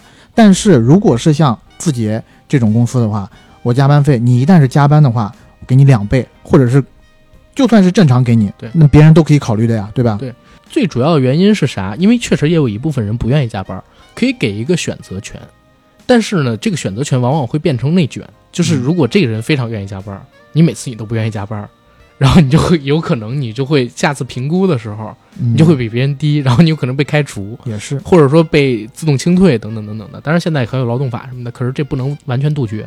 我们也讨论不出一个真正的结果来，加班肯定有坏处。反正我的朋友，嗯虽然他们之前就是字节一直保持九九六的时候，嗯一直每次只要跟我吃饭，就在那抱怨，就说：“哎呀，我们自己苦啊，辛苦啊，还分大小周啊什么的。嗯，但是买包的时候，这个呃，呃但是当字节取消大小周的时候，嗯异口同声的都说：“哎呀，其实现在想想，收入确实少了一大块儿。我会觉得吧，市面上边很多人讨厌加班，是因为他们加班的时候加班费给没有给到。很多公司是这样的，我觉得现在市面上边非常多的公司，尤其是互联网行业以外的，或者说小的互联网公司，非常的怎么说呢？不压榨不按规对。嗯，然后最讨厌的一种就是他给你画大饼的领导，天天跟你讲你未来有多大的发展区间可能性，嗯，然后天天跟你讲你未来会在公司里边收获什么，但是不给你兑现的。对我现在要说一句，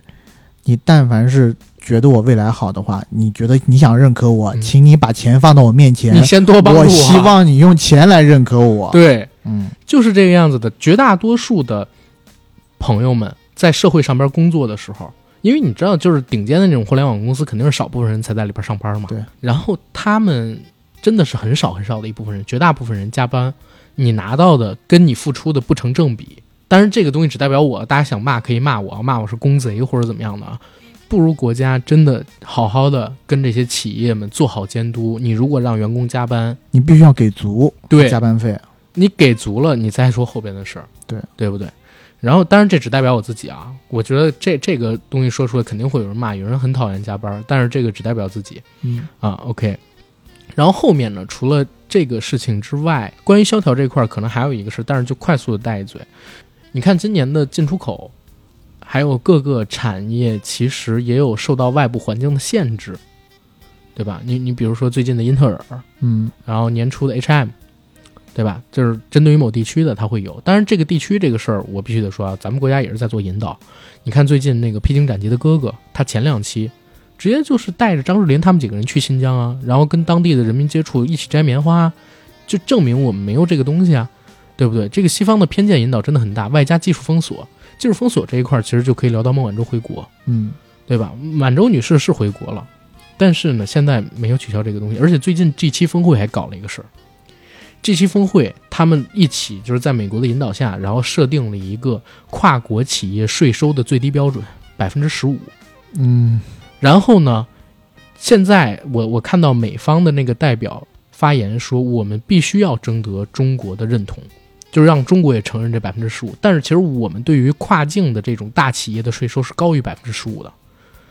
然后下面呢，其实我觉得有一些网友评论就很在理，你对我们施加了各种限制，我们很多产品根本去不了你的市场。然后你现在反过头来让我们中国或者说让我们为牵头 G 二十给他好处，对认同你们的企业来我们这儿要收很低的百分之十五的这个所得税。当然我知道可能还会有涉及到什么，就是我们的嗯企业去到别的国家，然后税收等等等等的东西啊。但是你你，我觉得这本质上边，如果你要做利益交换，你应该取消对我们的全面封锁啊。嗯对？吧？就是也不能全面封锁，某些领域的封锁。你如果放开，让我们进你的市场，让你们的技术过来，大家继续保持以前那种交流，那这个东西可以聊。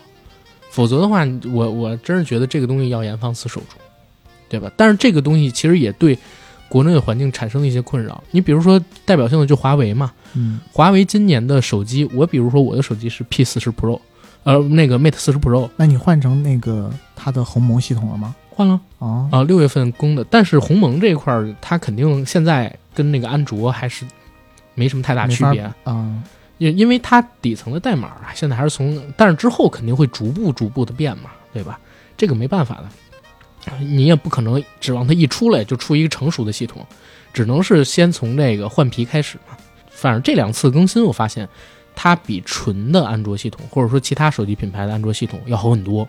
嗯最典型的一个例子是我，比如说今天看了一个视频，然后我是用爱奇艺看的，嗯，这个软件我没关，隔了两天，它还在我打开这个爱奇艺软件的时候，那个视频会直接播放，哦，嗯，就是经常会出现这样的情况，然后也不卡，所以我觉得这个这个系统相比于纯粹的安卓，肯定还是有区别我之前用过一段时间谷歌的那种 Nexus，啊就，它推出那个，然后不是每年都要换一个原生的那生产商，个，就是换一个生产商。我买的那个是 LG 出的那那款 Nexus 四还是五五？？对，嗯但我给我的体验就很不好，就是用了一段时间以后就会变得非常的卡。对，这个是我之前用 iPhone 一直没有遇到过的情况，所以后来又变回 iPhone 了。对，我觉得华为这点还挺好的，就是我现在这款手机，包括我当时用 Mate 二十的时候，我也觉得不卡。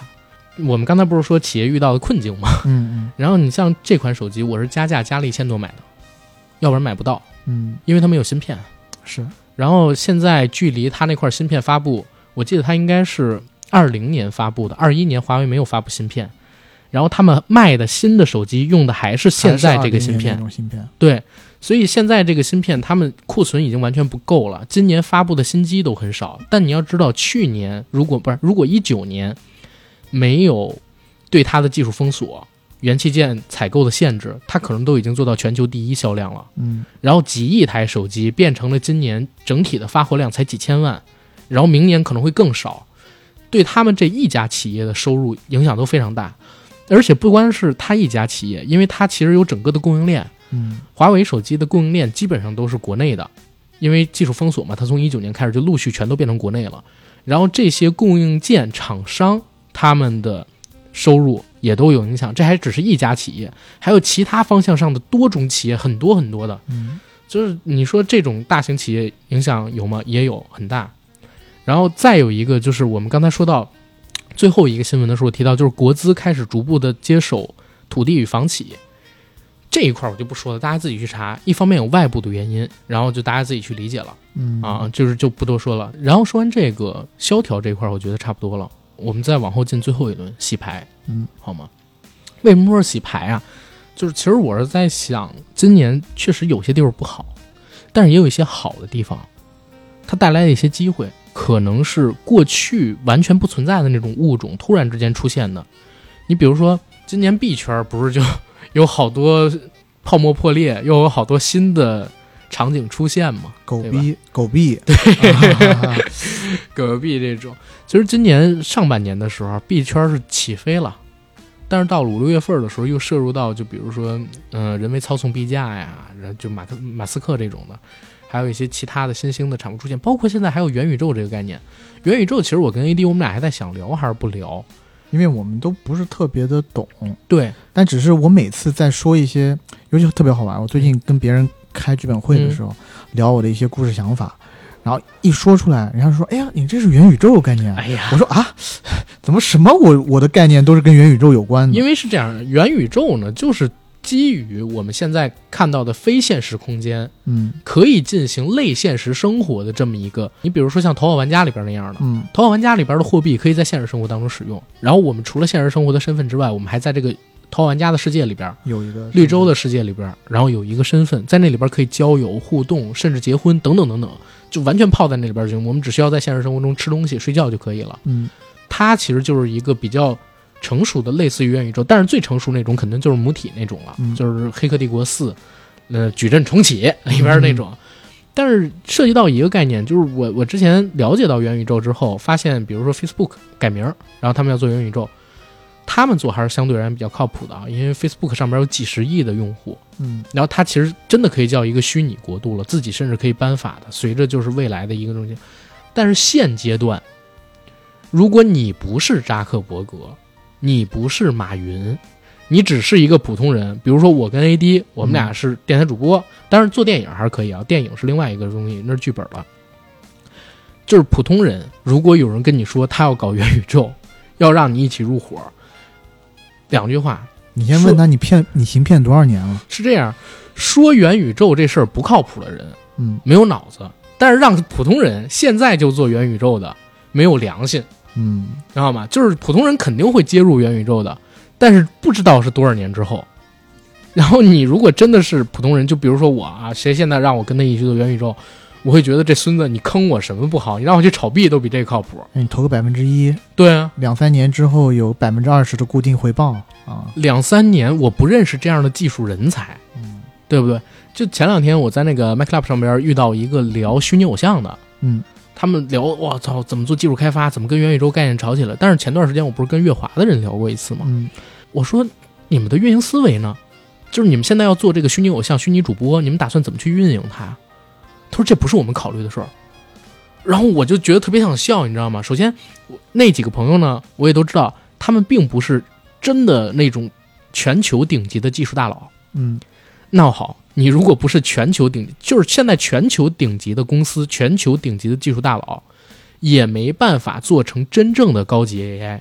就是你没办法突破高级 AI 的话，你做的虚拟偶像它就不具备有类人形的情感之类的东西，这是没戏的事儿。而且短期内也看不到任何人能做出来。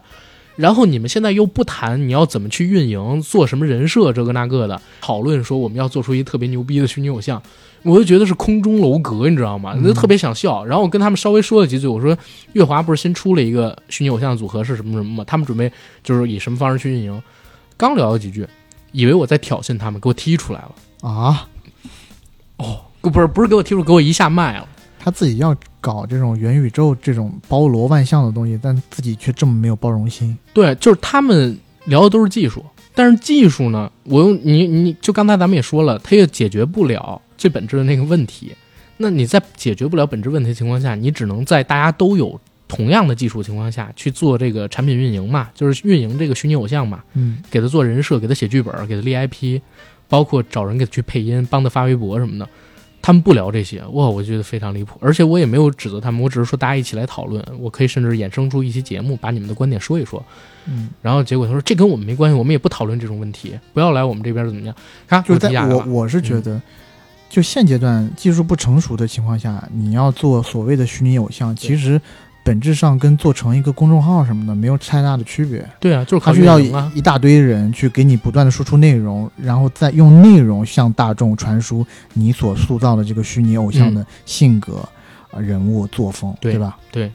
所以就觉得这个事儿很好玩。然后元宇宙也是一样的，元宇宙我觉得就是普通的朋友，你听这些概念没问题，但是现在就窜出了要做元宇宙的，除了你说 Facebook 呀，然后阿里、微信，嗯微信我觉得也有可能啊，然后还有一些其他非常顶尖，关键是它的用户数量极大的嗯这种软件、这种公司，他们现在布局有可能未来十年、十五年之后，他们做出的这个。但如果你只是一个普通人，有公司有哥们儿跟你说要一起做元宇宙，我觉得就是说元宇宙不靠谱的人没脑子，让普通人现在去做元宇宙的人没良心，嗯，就这么一是东西。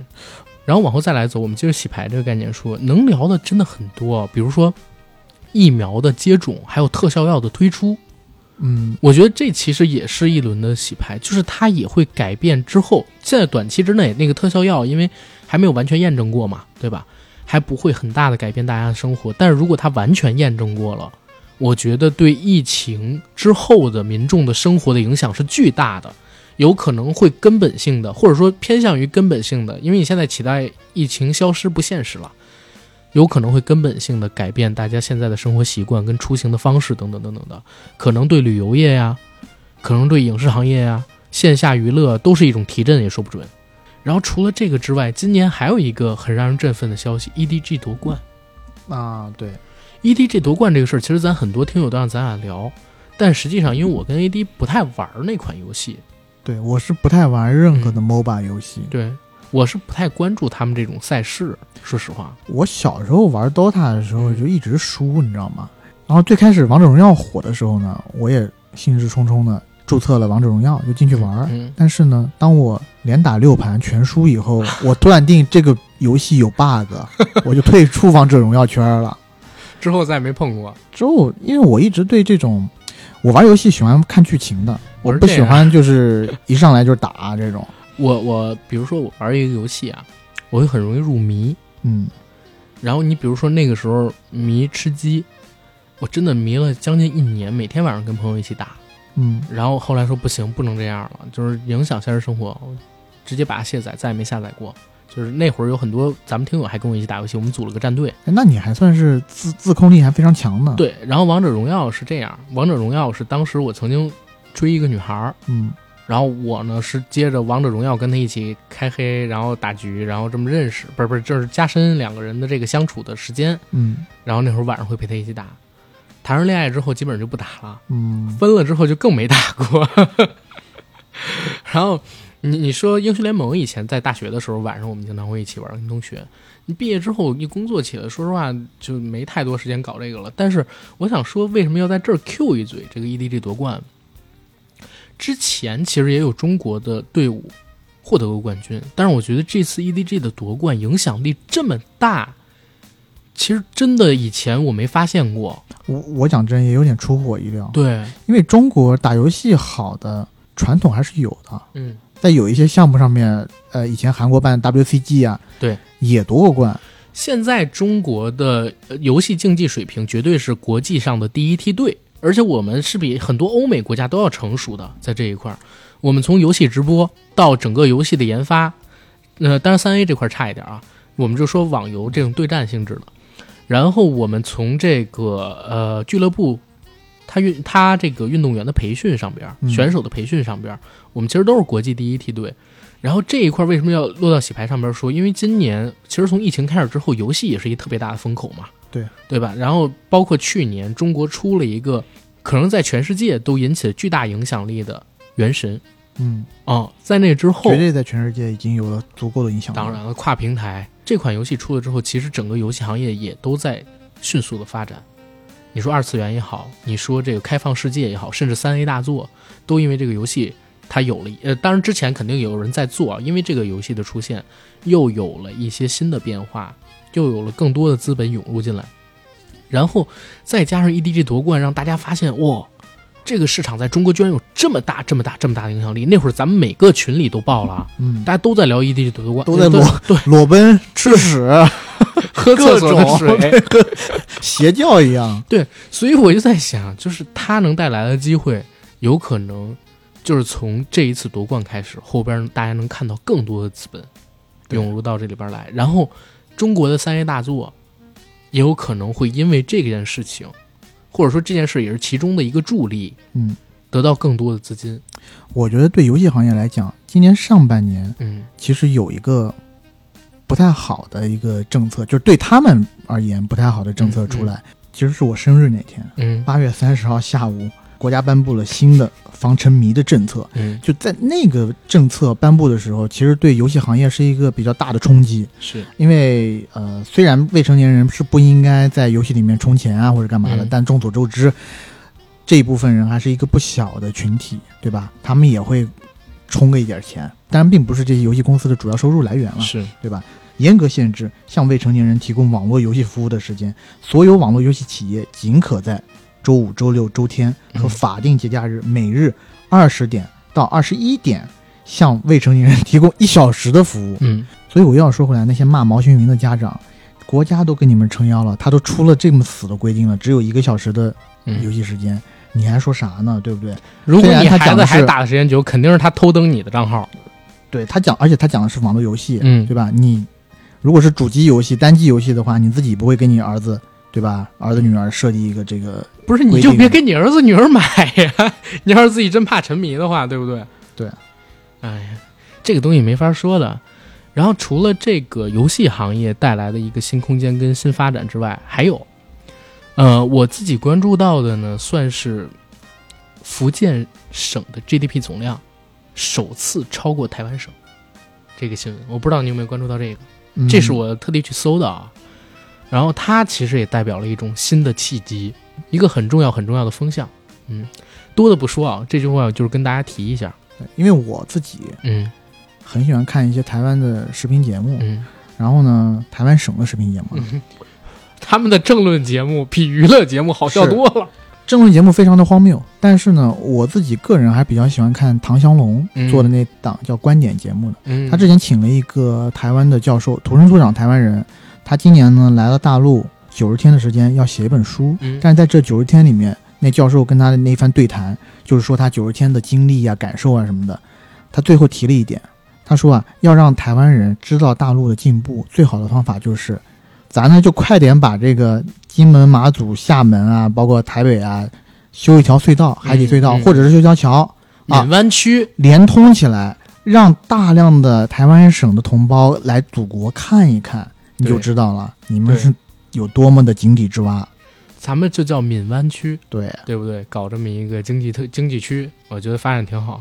哎，这一块儿就也得说呢，呃，今年我发现了一个事儿，嗯，其实可以放到影视行业里边去说，但是也可以在这稍微带一嘴，就是《爱情神话》这个片子，它口碑不是很好嘛，嗯但是它呢，其实现在在上海本地本市的票房已经突破一千万了。嗯然后我我其实在想，就是以后，包括之前节目里边也提过，就是以后有没有可能出现这么一种情况，我们也会像印度那样嗯地区发行，然后通过地区发行，我也可以收回足够的成本，针对于这个地区，我去发一部片发一部片子。嗯你，像今年的这个呃呃《雄狮少年》，现在不也在做广州话版吗？是粤语版嘛。然后他讲的也是广州本地的这个故事。嗯然后《爱情神话》上海地域性很强，嗯、之后会不会出现这种针对于地区推出的，然后地区的排片可能会和其他地区不一样，嗯。然后分化的这种发行，这可能也是一种机会，成本不用那么大的小片子，但是在特定的地区发行，就不用走全国的那种统一排片啊等等等等的东西，区域一种区域发行其实一直都有在做的，，对。只是不同的片子它有不同的做法。对。像《爱情神话》这种，它肯定做不到区域发行这样子的，因为呢，嗯它只能有一些微小的调动，它毕竟还是像对大全国家的一个片子嘛。所以就说未来嘛如果是一些特别小的电电影的话，嗯是可以尝试这么做的。而且有一些地推公司啊什么的，它其实一直在做一样这样的尝试。嗯摊拍片就是这样子嘛，吧？对呀我这个片子在你这个地区受欢迎，那你就这个地区多拍点片子了。以前都是港产片在粤语地区会那啥嘛，对啊，《白蛇传情》，我相信在粤语地区它也不错。排片应该也会多一点儿。对，但是以后我就想，有没有可能就是会慢慢的变成那种更加细分专业化的那种发行政策？对个体的电影而言，我觉得会好。对，然后当然这是题外话了，我们还是回到我们刚才的那个主题。还有一个新闻是神舟十二号，然后当时成功发射的这个新闻也是很大啊。但是我跟 AD 呢，其实，在我们的宇宙奇迹录，就是脑洞大开的太空电影、太空科幻电影那一期里边，开场大概十分钟，我们已经聊过了，而且还被人喷了，说我们小粉红，对吧？嗯说我们胡锡进，我别别别，我这个真的不是，我们真不是小粉红，啊我们是猪肝红。啊 我们是自来红，啊、嗯总之呢，就是大家想听的可以到那里边去听。而且今年不光是十二号，嗯，咱十三号都已经上天了，现在咱太空上还有三个同胞呢，对不对是？三个航天英雄，今天下午好像要进行第二次出舱活动。嗯，应该关注一下，我觉得。所以其实大家看，就是在现在这个环境下啊，你可能会觉得哦，日子确实过得不是那么舒服，但这个东西它是不可抗的，对不对？就是我们要习惯疫情的常态化，我们要习惯经济可能就不会像过去十年、二十年一样就快速的增长了。嗯未来有更多的挑战，然后大家可能要努力勒紧这个裤腰带过一阵子，然后要比过去付出更多的东西，然后去获得你自己想要的财富啊、名望啊等等上面的成功。但是呢，在大环境整体没有那么好的情况下，并不代表细分没有新的机会，也没有说属于你自己的。就是可能会出现的机会在，因为刚才像 AD 也说，他有身边的朋友会觉得过得还不错，嗯对吧？比之前要好了。其实我们自己这个播客也是一样的，就是在今年我们也觉得要比去年发展的方向更多元了嗯啊。然后收入上面虽然可能说也有影响，但是未来肯定会越来越好。大家都是抱着这么一个希望嘛，对不对？当然大家在自己的公司工作的时候，在自己的行业里边工作的时候，也要尝试着去寻找更多的机会，是然后努力的提升自己。对，我觉得就是接受变化嘛。嗯，就有一句话讲得非常好，就是风险与机遇并存，哎，对吧？你虽然现在你看到的是风险，看到的是一些困难，但是呢，就是因为行业洗牌，才会有了更多的新的机会。如果大家行业每一个都是一成不变，对吧？呃，阶级固化，那得多严重啊，对呀、是吧？然后这是今年我们说的三个比较大的词吧，我们自己总结，只代表我们自己啊。聊到的所有东西都只代表我们硬核电台，我跟 AD 两个人，不代表任何其他的人。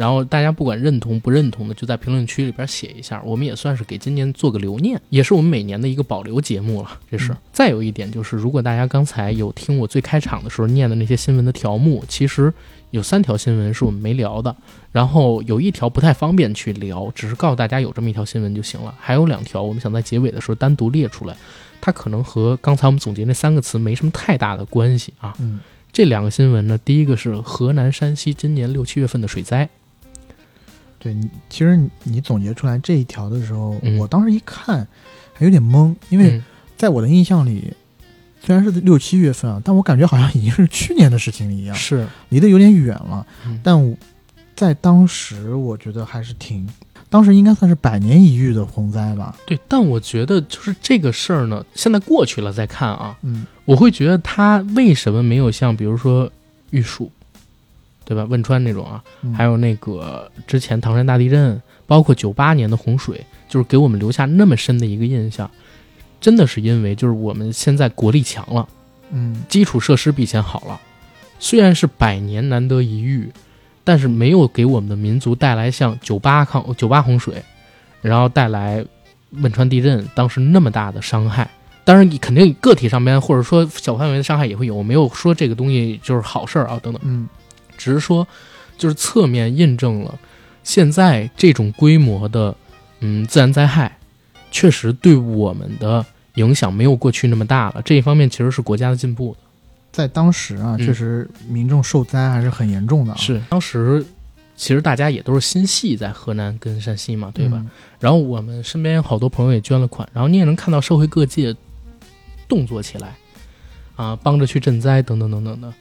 所以这也是今年一个很值得聊的记忆，尤其是身处两省的这两省的朋友们，或者说身处在受灾区域的这些朋友们，我觉得对他们而言肯定是一个特别深的记忆。当时他们也在咱们群里边就是在聊这个事儿嘛，对，而且河南当时受到了全国人民的广泛关注，百分之但九十是。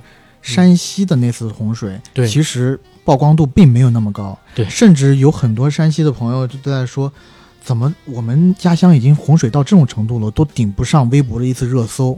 嗯，嗯，我觉得这两次洪水还推生出了一个就是额外的事件，就是鸿星尔克爆红。鸿星尔克这个困难户，当时是不是已经在破产的边缘，还是嗯负债很多？毅然决然的向河河南灾区捐款五千万元。当时我记得在抖音、快手上有很多的那种出了很多的视频，就是说鸿星尔克你好样的，我们大家都要去买你鸿星尔克的呃衣服啊、鞋啊，去支持你，嗯，就是那种土味正能量视频。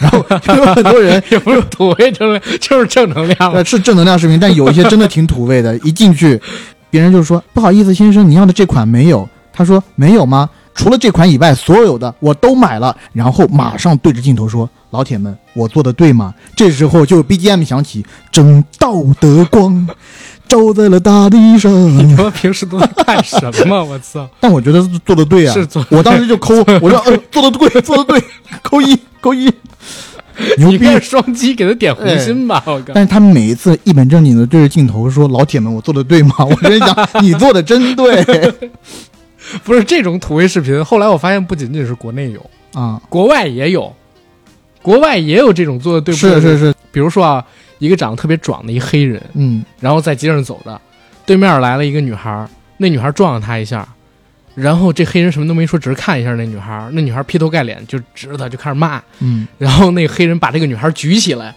瞪着他，又把女孩安安静静的放在地上，后边就响起一个特别土味的那种音乐，你知道吗？咚哒咚哒咚哒，然后就然后从这走，这还得摇个头儿，哇塞，就是 TikTok 上边也是一样的，就全世界人民都一样喜欢这种东西，全世界都在说土味情话，没错不，是土味的正道的光。全世界都在玩土味挖掘机，但是这跟节目没关系，我们再回过来好不好？哎，红希尔克这个还跟啊，跟节目鸿星尔克对，这还是可以说一下。然后除了刚才说这个新闻之外，最后一个我们要聊的新闻其实是袁隆平爷爷的去世，对吧？应该叫嗯袁院士。他对我而言一直都是一个类似于就是巨人一样的角色，从小就出现在我的各种课本上边啊，包括杂交水稻之父所谓的这个称号，也是在我从小课本上面就能看得到的。他的去世呢，也是引起了巨大的社会效应。大家可以看到，就当时那天晚上，整个朋友圈啊、微博呀、各种你能看到的社交平台媒体上面都被他刷屏了。嗯虽然我这儿得说啊，网上有很多人，你比如说知乎上边，针对于袁隆平他那个词条下边有特别特别多的文章跟评论，嗯但是我想说的是什么？